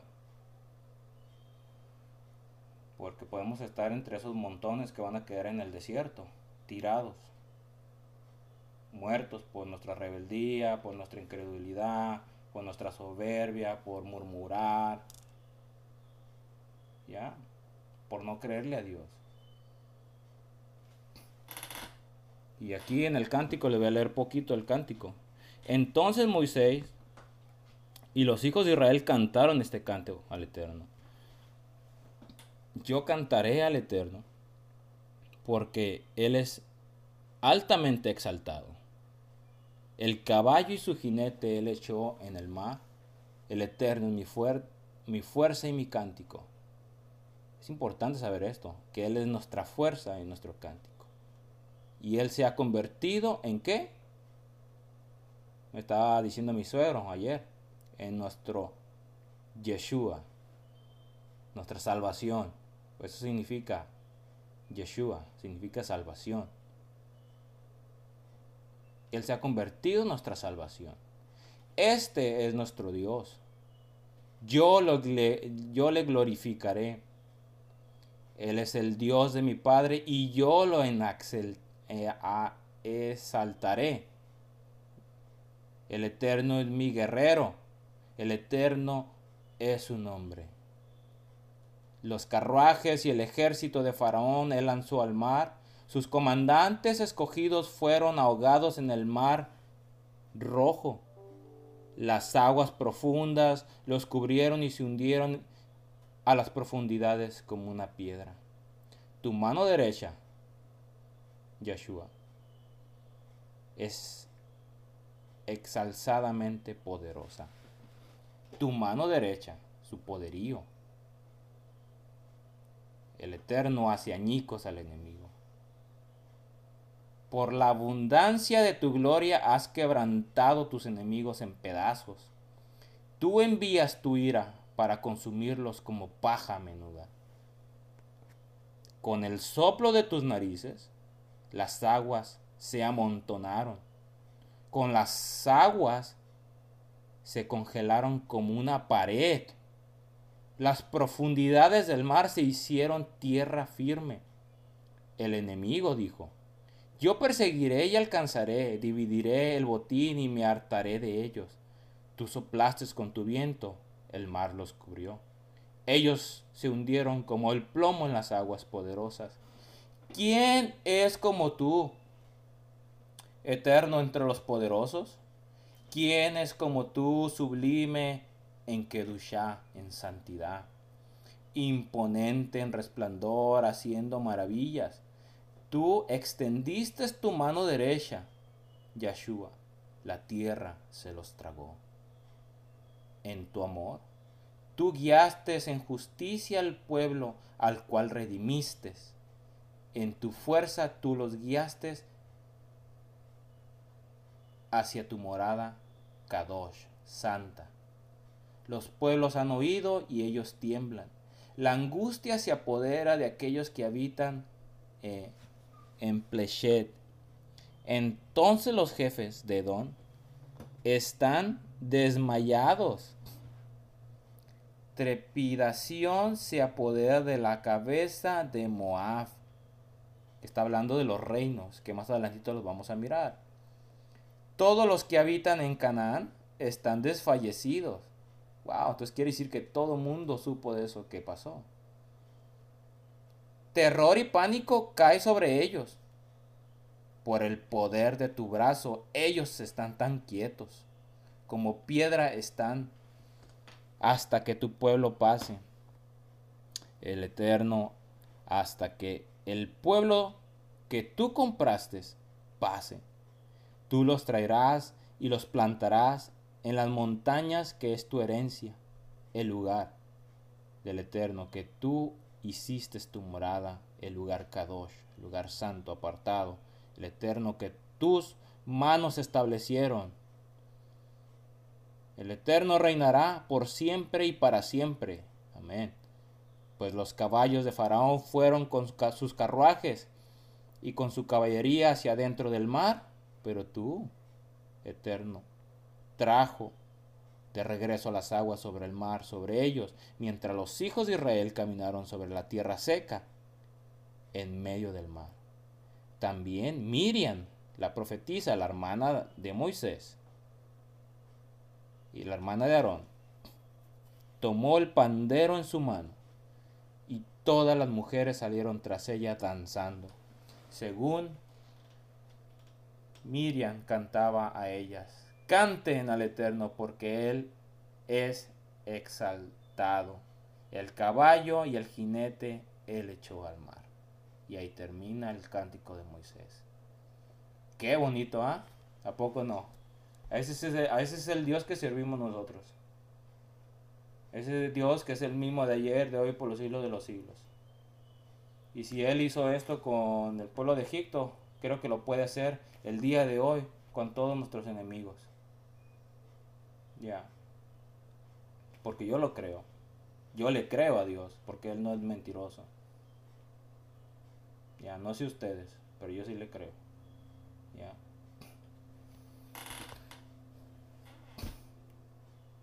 ¿Cómo van?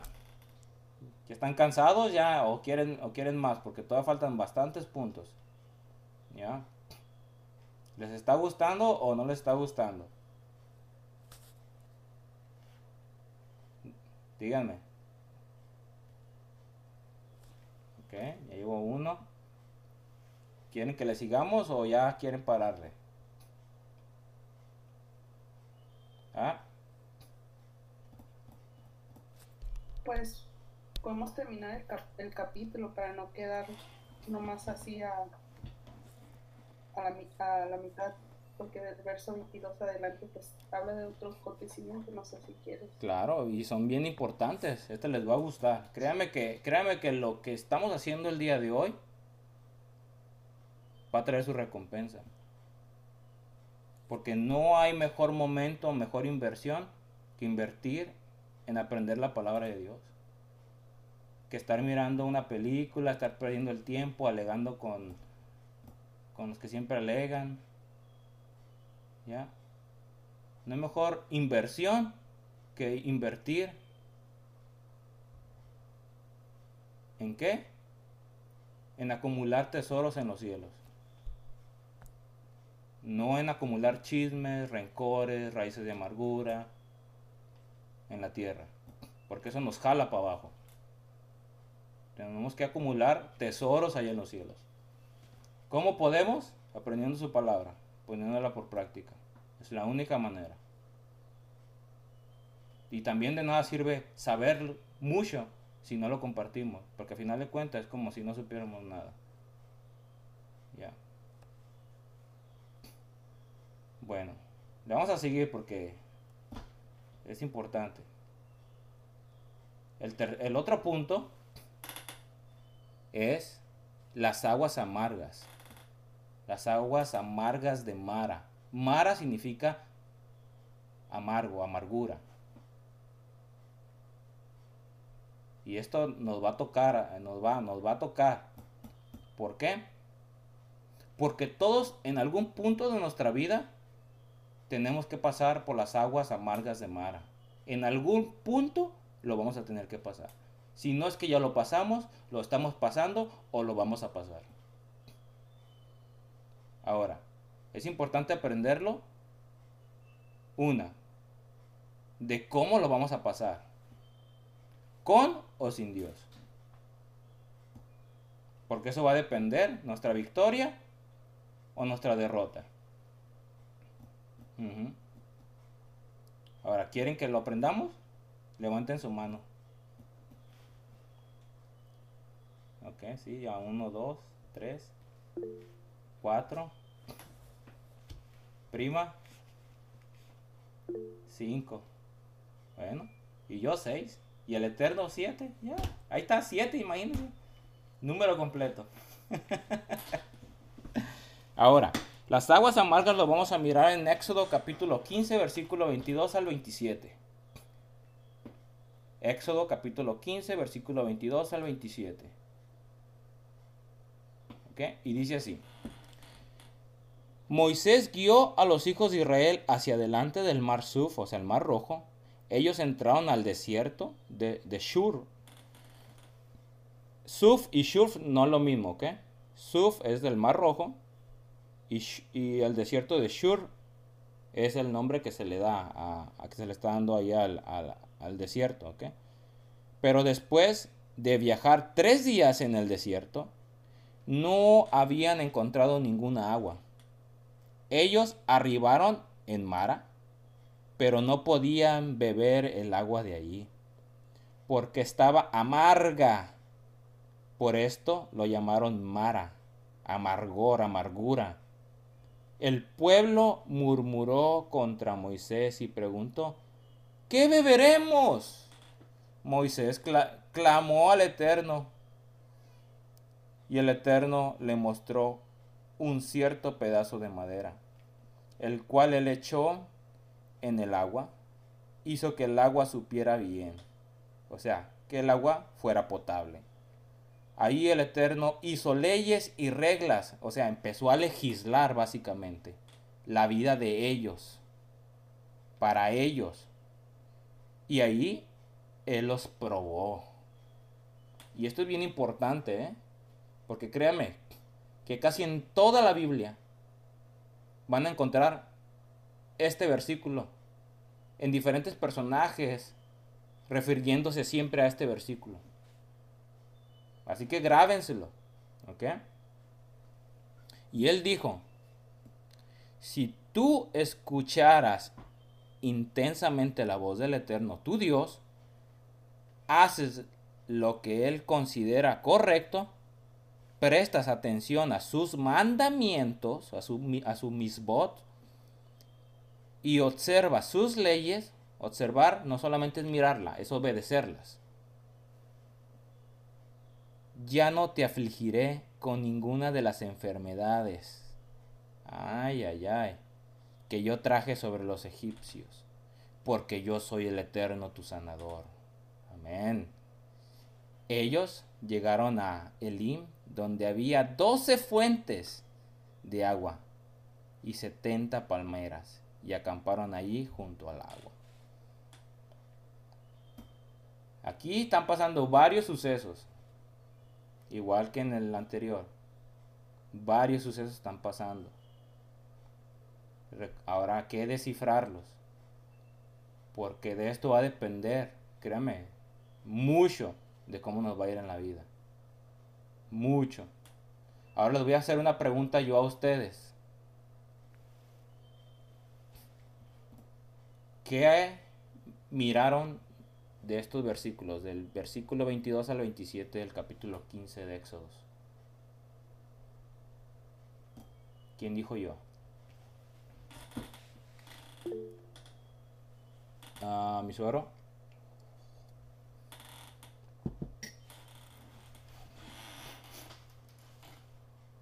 Una de las cosas que yo estaba mirando es los tres días que fueron andando por el desierto sin encontrar agua. Y curiosamente, una persona sin tomar agua puede durar tres días. Mm, Y llegan a estas aguas y, y no las pueden beber. Y alguien puede decir, bueno, pues si el Señor ya tenía un propósito de llevarlos a la tierra prometida y Él es, ¿por qué esas aguas antes que ellos llegaran allí no deberían de estar ya dulces, eh, listas para tomarse y todo? ¿va? Pero eh, todo fue un propósito del Eterno, dice que Él los probó, los hizo tener sed, los hizo tener hambre, para que supieran ellos, dice que no solamente de pan vivirá el hombre, sino de toda palabra que sale de la boca de Dios. Eh, esto de las aguas amargas era un propósito, porque ahí mismo dice que él le dio estatutos, ahí, en ese momento, en ese lugar, y los tres días uh, sin hallar agua y con sed, uh, hay momentos que el Eterno nos lleva a cierto límite, a cierto extremo en nuestras vidas para probarnos y ver qué tanta fuerza hay en nosotros, pero no para descubrir Él en nosotros que hay fuerza, sino que ella sabe qué tanta fuerza hay en nosotros, sino para nosotros descubrir qué tanta fuerza hay y qué tanto podemos nosotros um, aguantar en ese problema. Porque ciertamente Dios no nos mete a una circunstancia para decirlo, para castigarnos, sino para que enseñarnos algo, un principio, enseñarnos un, o tener un propósito en esa circunstancia. Y yo creo que en esta enseñanza yo lo que puedo ver, que el Eterno tenía un propósito para ellos, que ellos tenían que aprender a depender de Él. Amén. Yeah. Cuando ellos estuvieron entre los, eh, entre los egipcios y el mar, ahí, ¿para dónde podían? Tenían una salida, o irse sobre el mar, uh -huh. o quedarse ahí.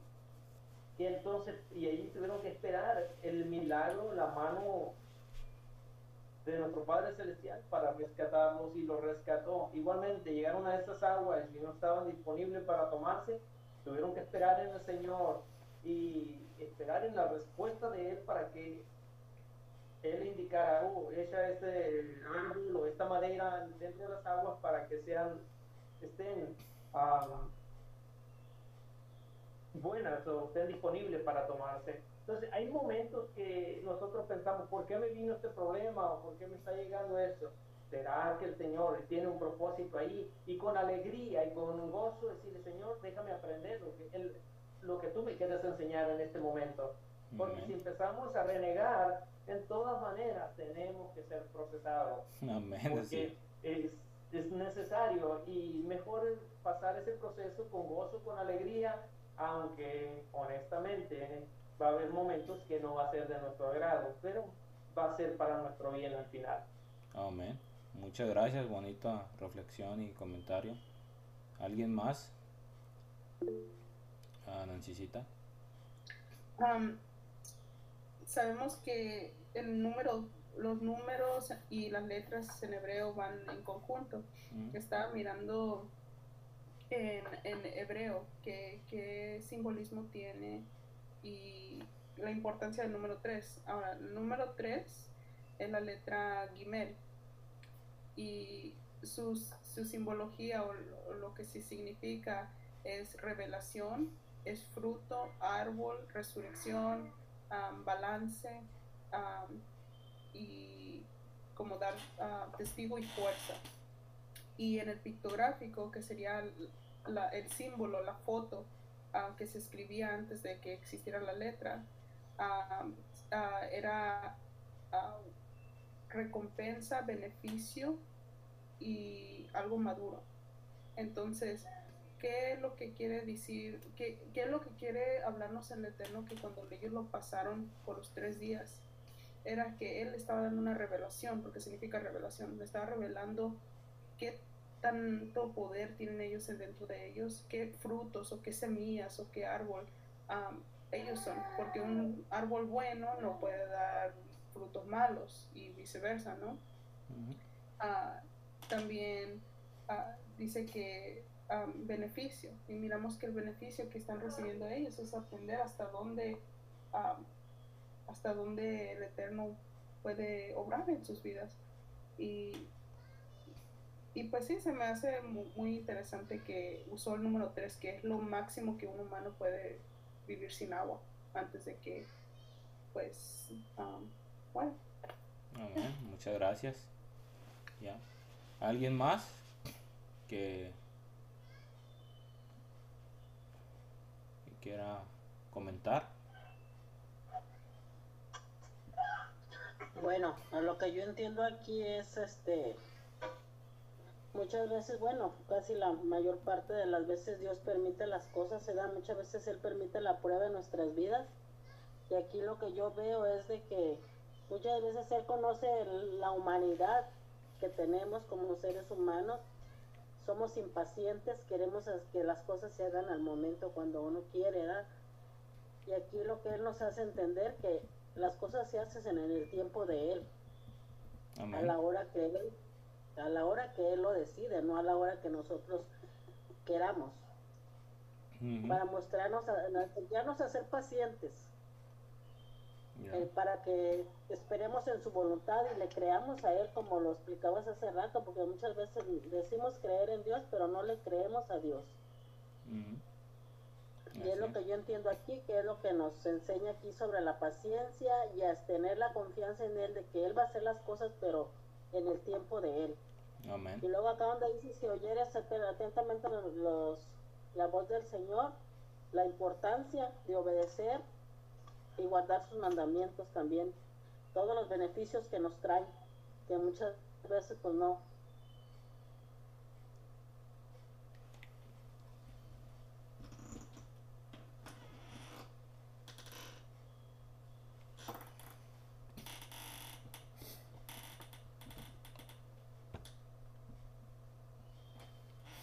no, no los hacemos. Es lo que entiendo aquí. No, sí, sí. Muchas gracias por el comentario también. Gracias.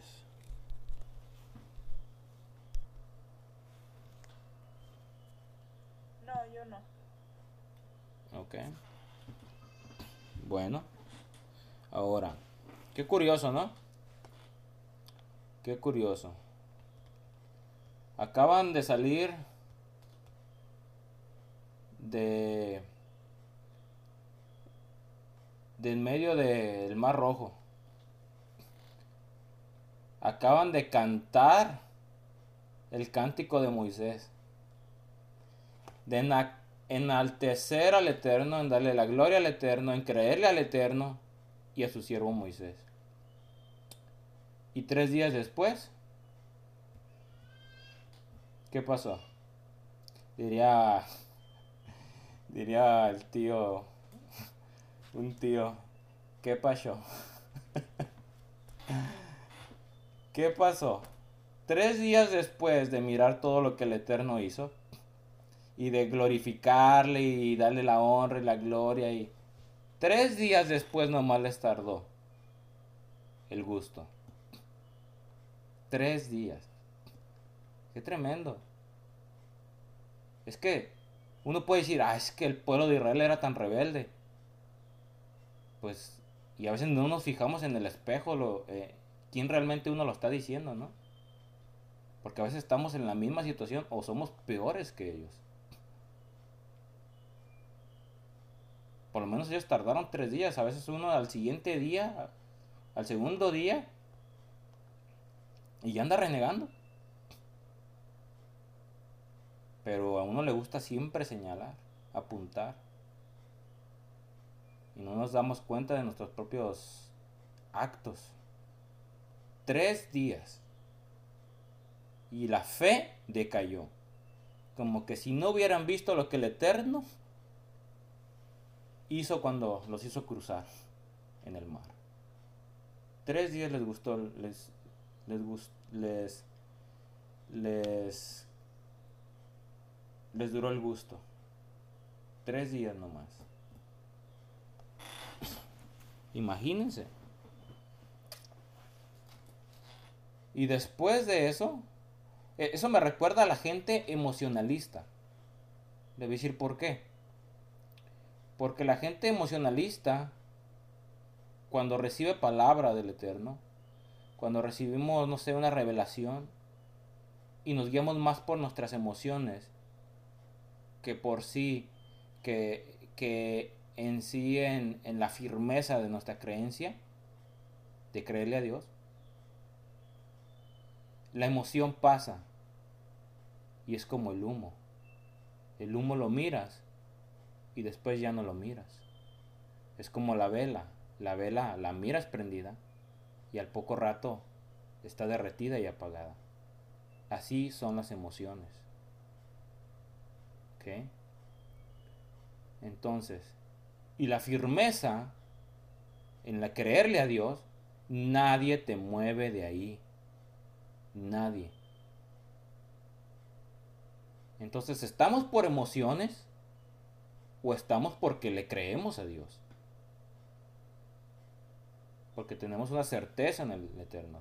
Realmente tenemos fe en el Eterno. Tres días después, ¿y qué pasó?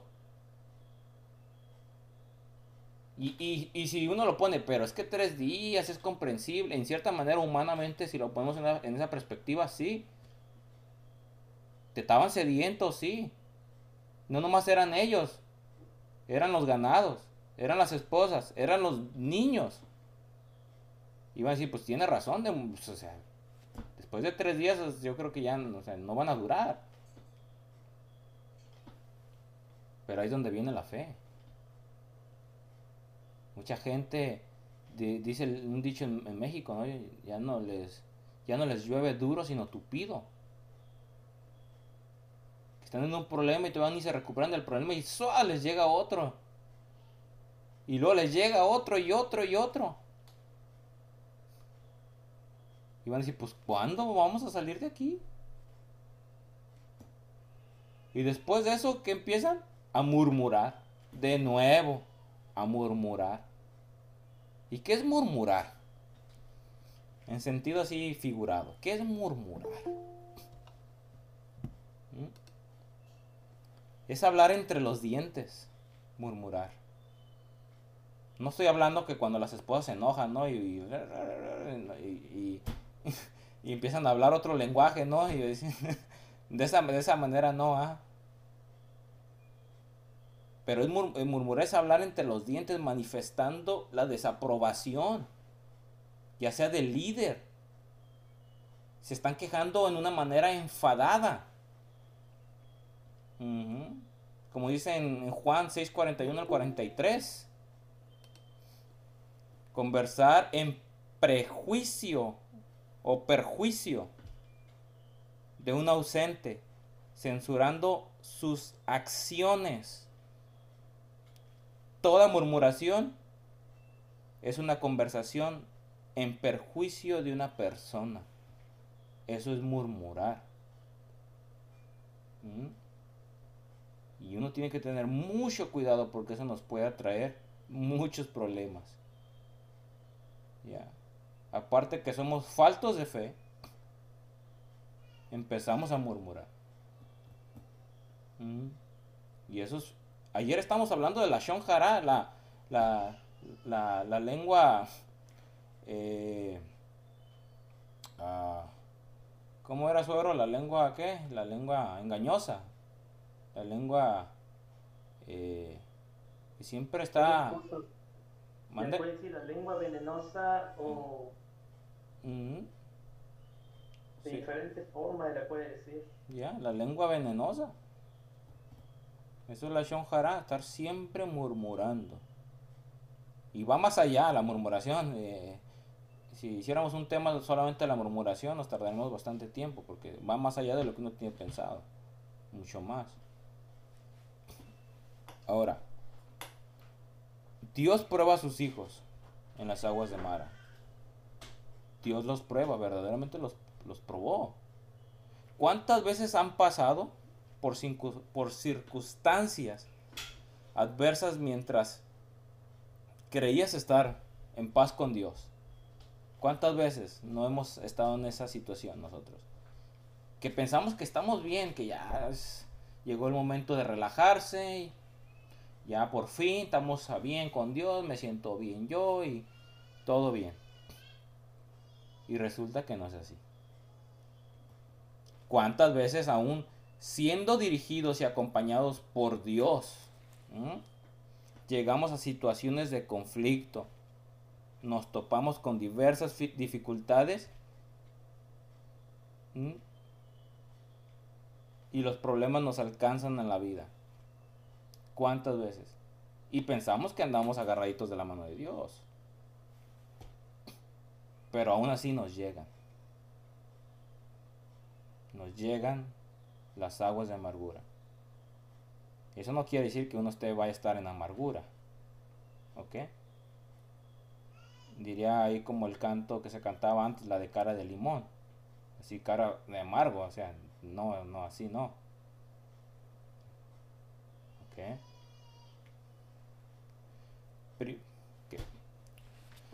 Punto número uno. ¿Cómo el pueblo de Dios se queja contra él en las aguas amargas del desierto? Se queja. Número dos. La acción de Moisés. Lo que Moisés va a hacer como consecuencia.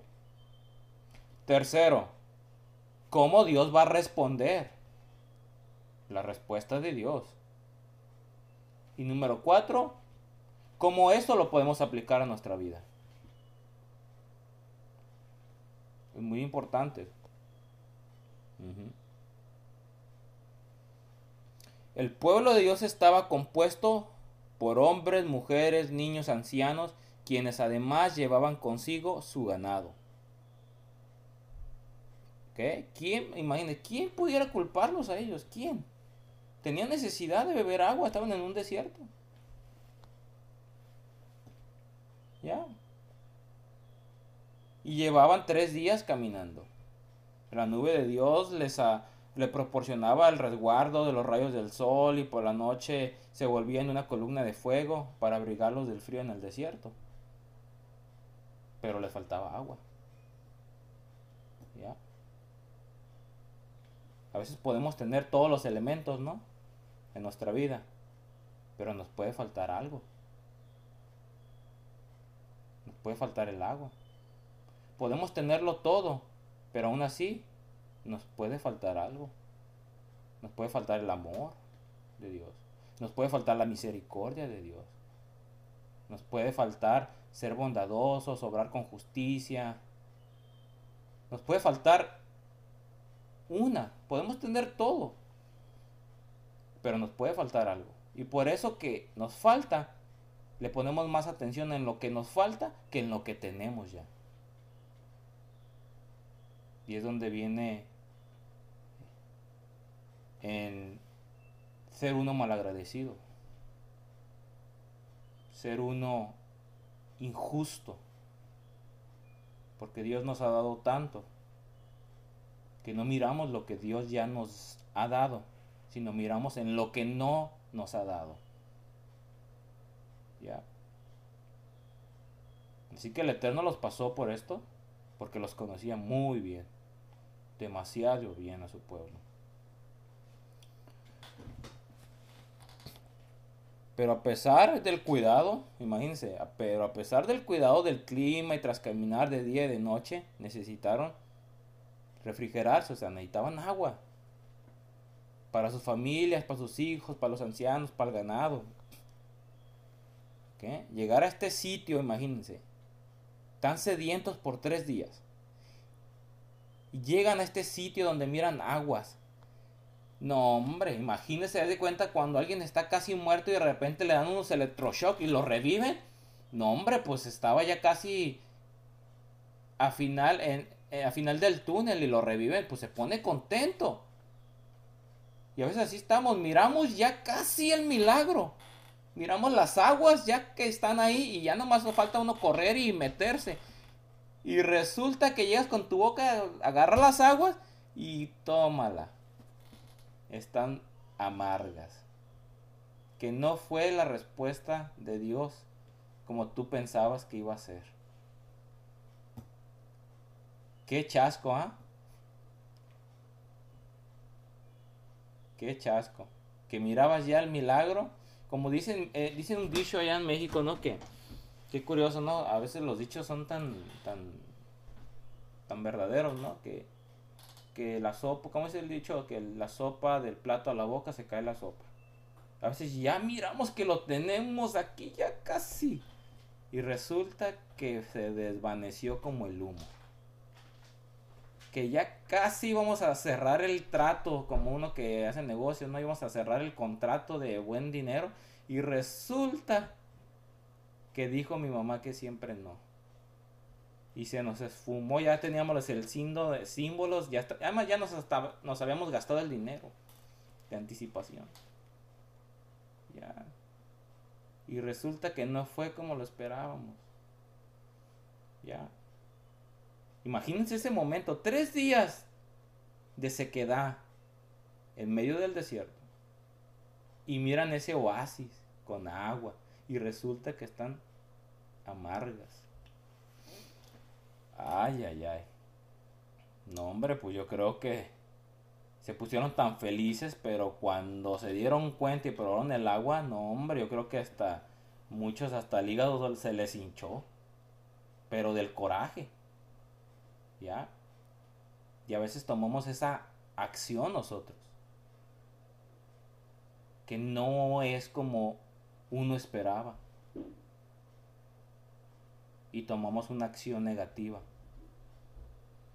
En vez de mirar lo bueno de esa situación. El ser humano siempre va a tender a mirar lo malo en medio de lo malo.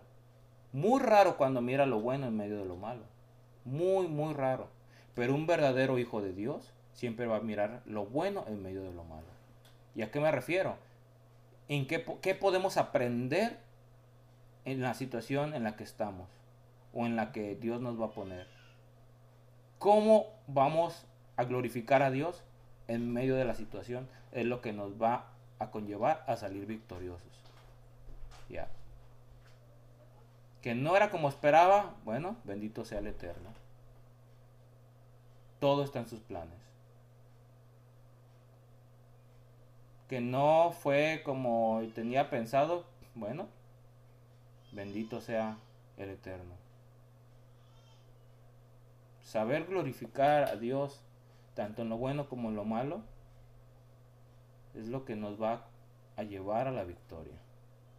Es la que nos va a llevar que nuestra amargura se convierta en agua potable, agua dulce, que sea potable para beber.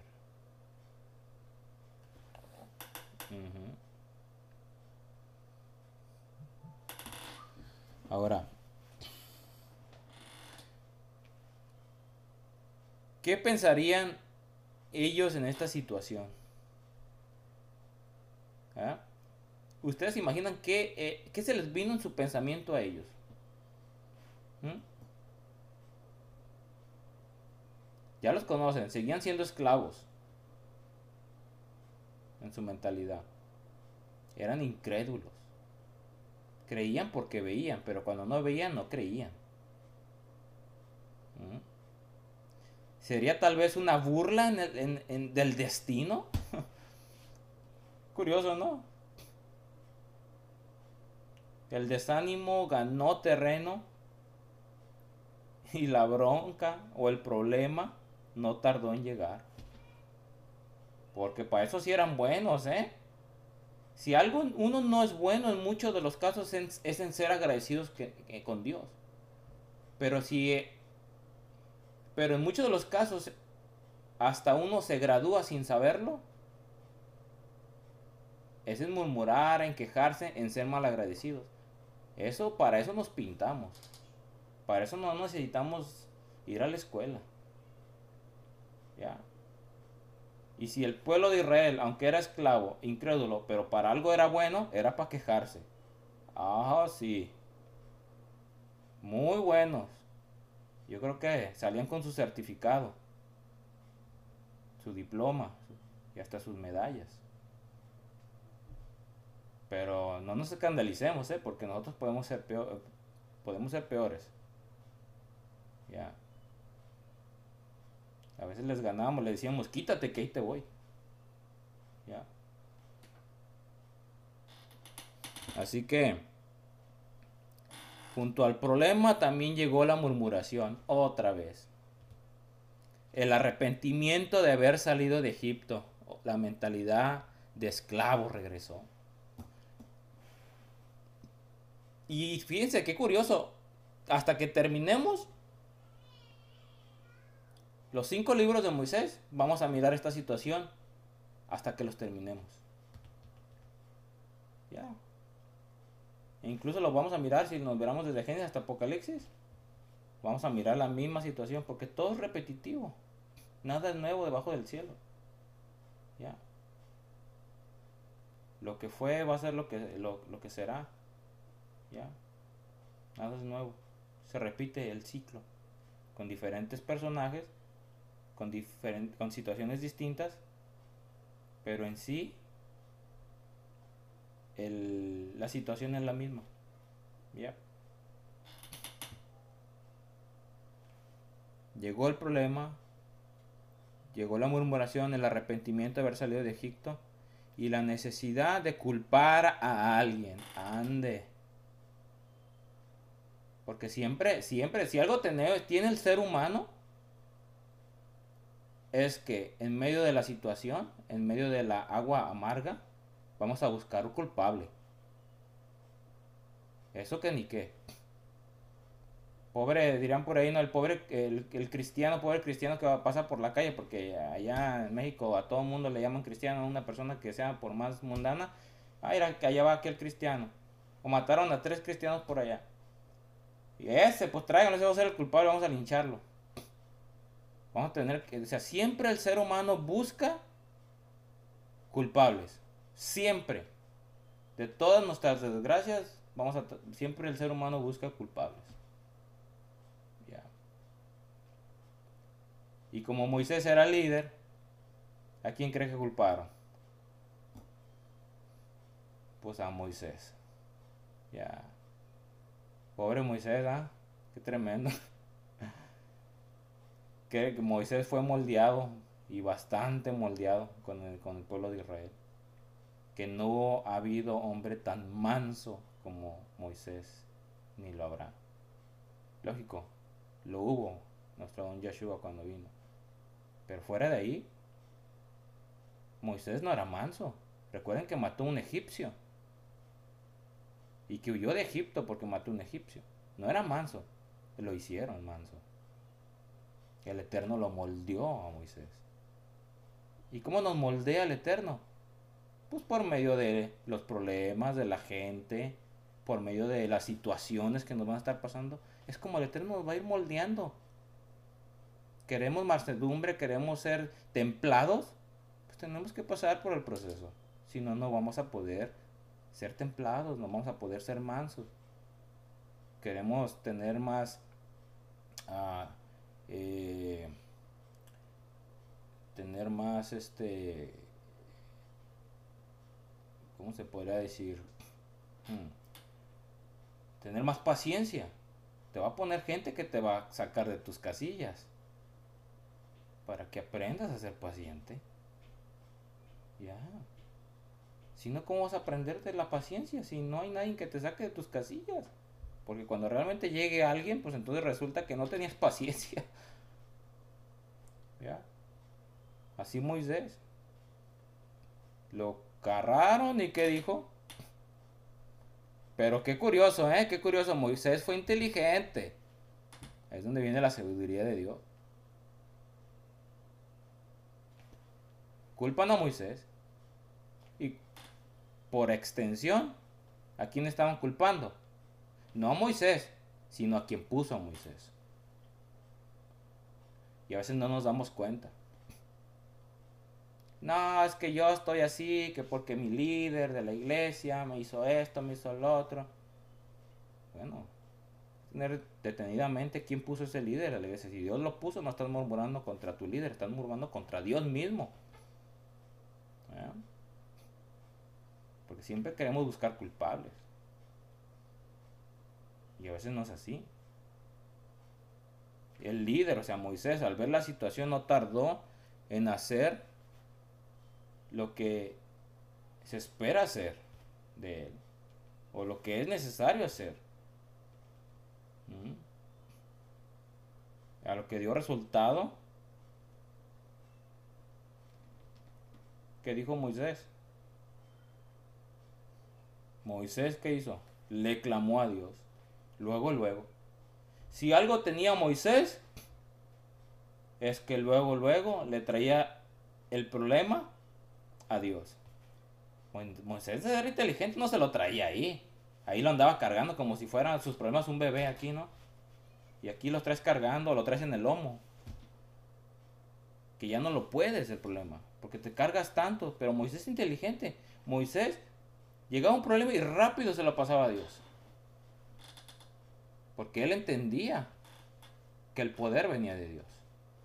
La solución venía de Dios. O más bien viene de Dios. ¿Mm? Pero también se quejó. ¿Ya? ¿Cuántas veces nos encontramos con problemas inesperados y cuántas otras, con otras soluciones poco efectivas e inútiles? En cuántos momentos a veces nos sentimos desconcertados, impotentes, tristes, agobiados. La pregunta aquí es, ¿cuál es nuestra actitud en esos momentos? ¿Cuál es la actitud en esos momentos que vamos a tomar? Los israelitas no estaban espiritualmente maduros. Eso ya lo sabemos. El carácter de su fe estaba en formación. Por eso estaban en el desierto. Porque estaban en formación. Dios debía de seguir demostrando su poder, amor y cuidado para que ellos lo conocieran realmente y para que creyeran incondicionalmente, así como lo, hace con nosotros. ¿Mm?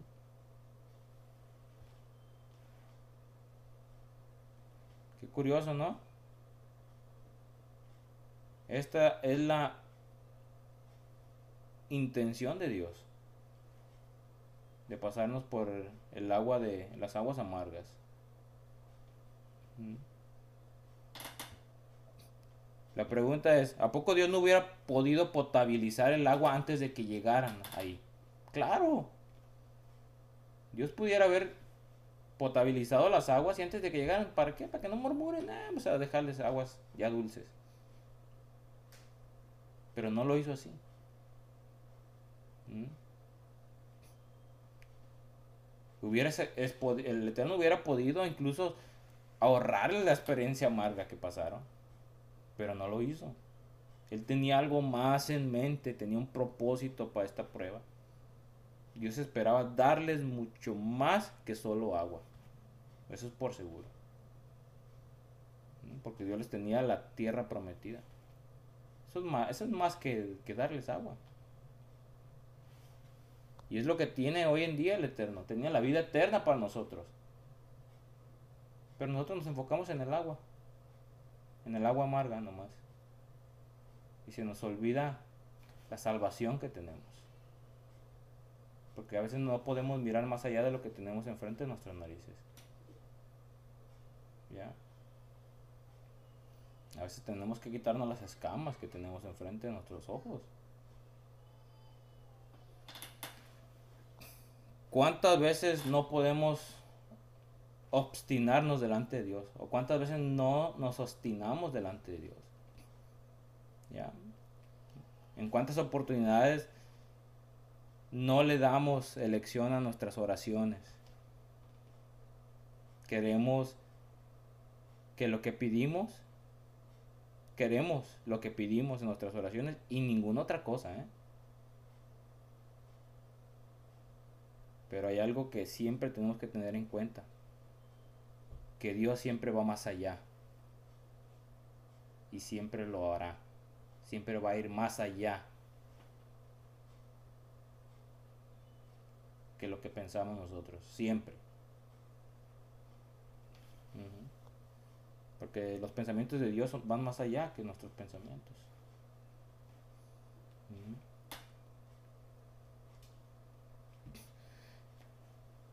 ¿Cómo se acrecienta nuestra fe sino al pasar por las pruebas? Es la única manera de que nuestra fe crezca. Nuestra fe no puede crecer si siempre vivimos en la mediocridad. A veces nos creemos hombres de fe, mujeres de fe, pero no pasamos por situaciones. Pero ¿cómo vamos a crecer en fe? Tenemos que pasar por la prueba. ¿Y cómo conocer la providencia y la respuesta de Dios si ni siquiera oramos? ¿Ya? ¿Cómo conocer su inmenso poder si no lo vemos actuar? Y muchas veces cómo nos acercamos más a Dios sin tener pruebas en nuestras vidas.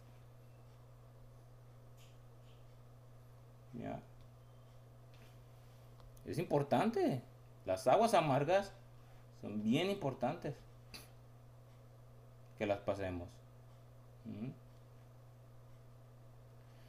¿Por qué no les privó de este trago amargo? Ellos necesitaban conocer un poco más. Más de Dios. Como dice en este versículo, la palabra de oídas te había oído, pero ahora mis ojos te ven. ¿Sí recuerdan esa frase, ah? ¿Quién la dijo? Job. ¿Mm? Otro que pasó por una gran prueba. Y la superó. Y se reafirmó en Dios.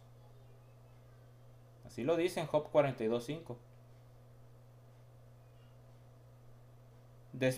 despotricar, quedarse, hablar mal, enojarse, obstinarse. Ninguna de estas cosas nos brindan los resultados necesarios que debemos clamar. Ninguna de esas. Moisés lo sabía muy bien y él fue lo que hizo. Él oró y Dios le respondió. Esto fue una constante a lo largo de toda la historia de Moisés y muy posiblemente pudiera también aplicarse a nuestras vidas. ¿Mm? Pero muchas veces depende de nosotros.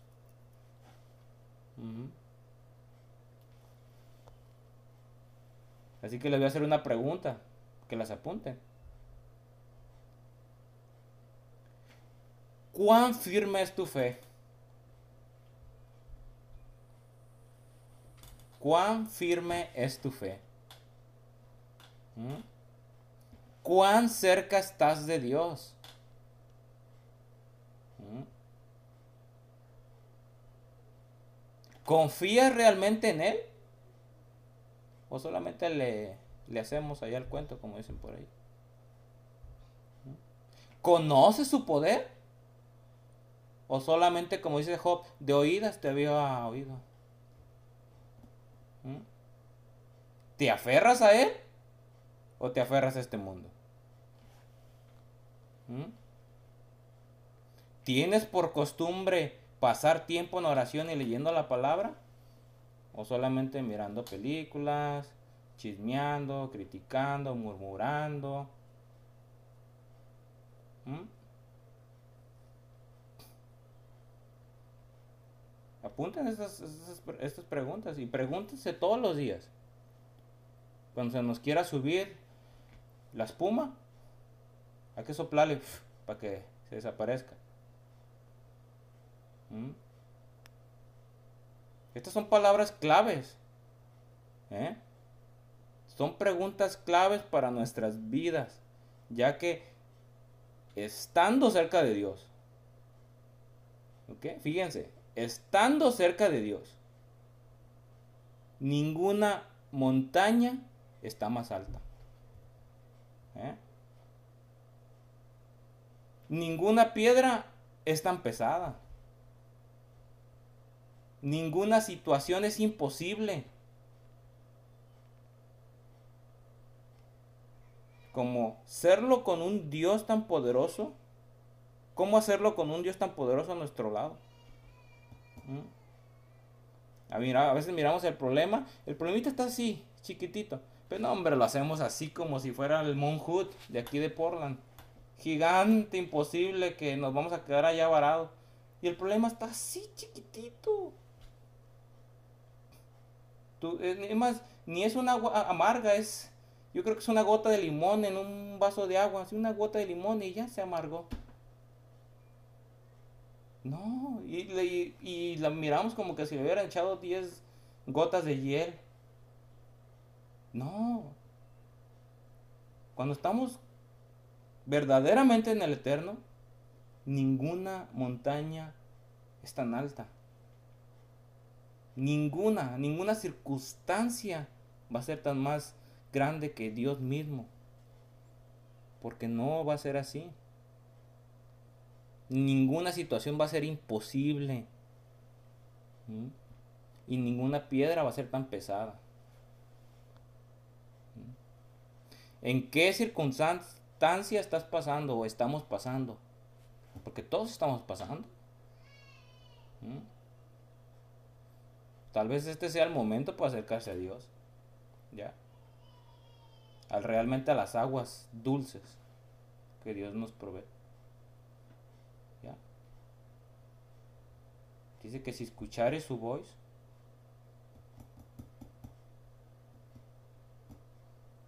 no endurezcáis vuestro corazón. Hablando de la dureza de Faraón. Si escucháis su voz, y la palabra de Dios es la voz de Dios. Y a veces somos, hacemos caso omiso. Se nos hace tan aburrido la palabra de Dios. Se nos hace tan, tan, tan insípido. Pero no. La palabra de Dios es el alimento que nos alimenta nuestro espíritu, que nos fortalece, que nos reanima, que nos redarguye, que nos instruye, que nos corta lo malo. Eso hace la palabra de Dios, que nos trae sanidad. Dice eh, Rey David que su palabra es como medicina para nuestros huesos. Yo lo creo. Yo lo creo. Ya.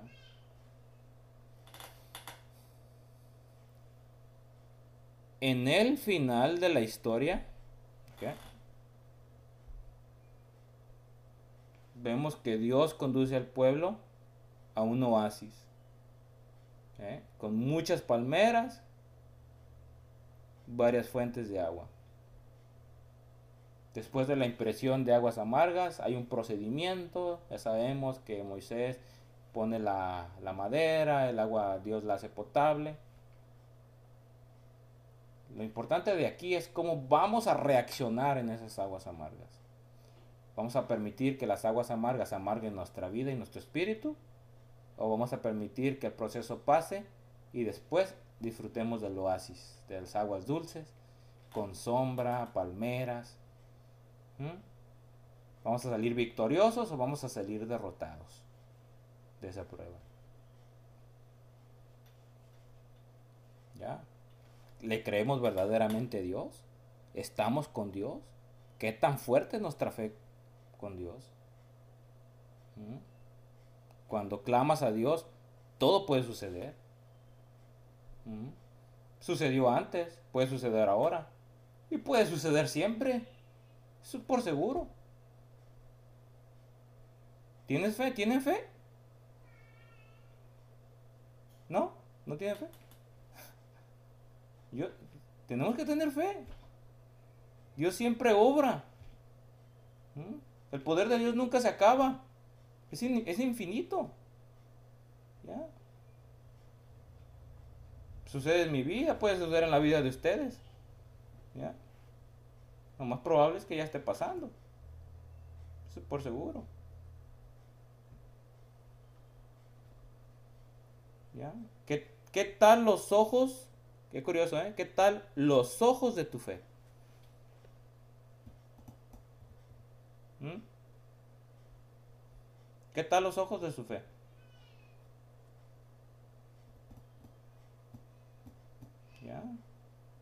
Porque mucha gente necesita ver para tener fe.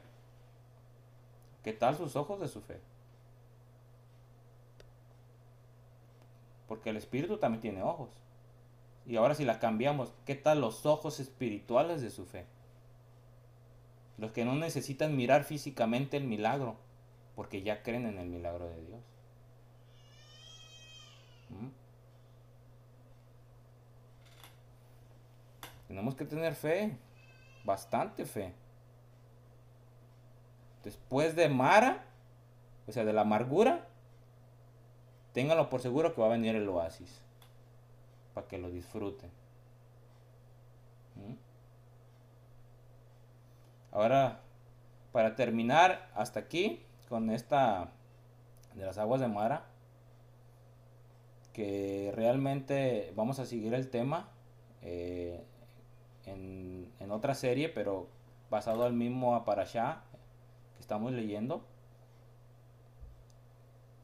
Que es bien, bien importante que me hubiera gustado tocarlo, que es el maná y el primer Shabbat después de ser libres.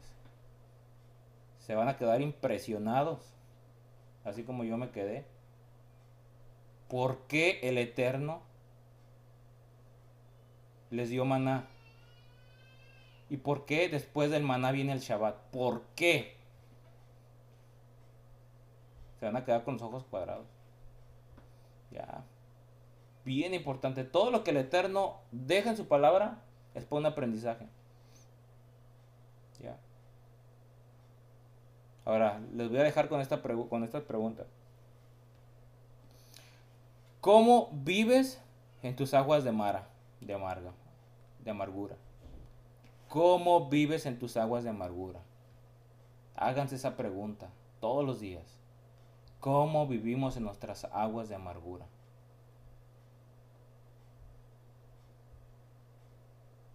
¿Mm? Dios te sigue para poder vivir. Dios te sigue para vivir en fe. ¿Mm? Fortaleza y paciencia. Fortaleza y paciencia. ¿Ya? El que te conduce a tus aguas de amargura es el mismo que te va a conducir a las aguas dulces de un oasis. Háganse esa pregunta. El mismo que te metió en estas aguas de amargura es el mismo que te va a dar de la manita y te va a poner en tu oasis. El mismo. Hay que siempre mirar lo bueno en medio de lo malo. Siempre. ¿Mm? Solamente es cuestión de tiempo, madurez y fe. Amén.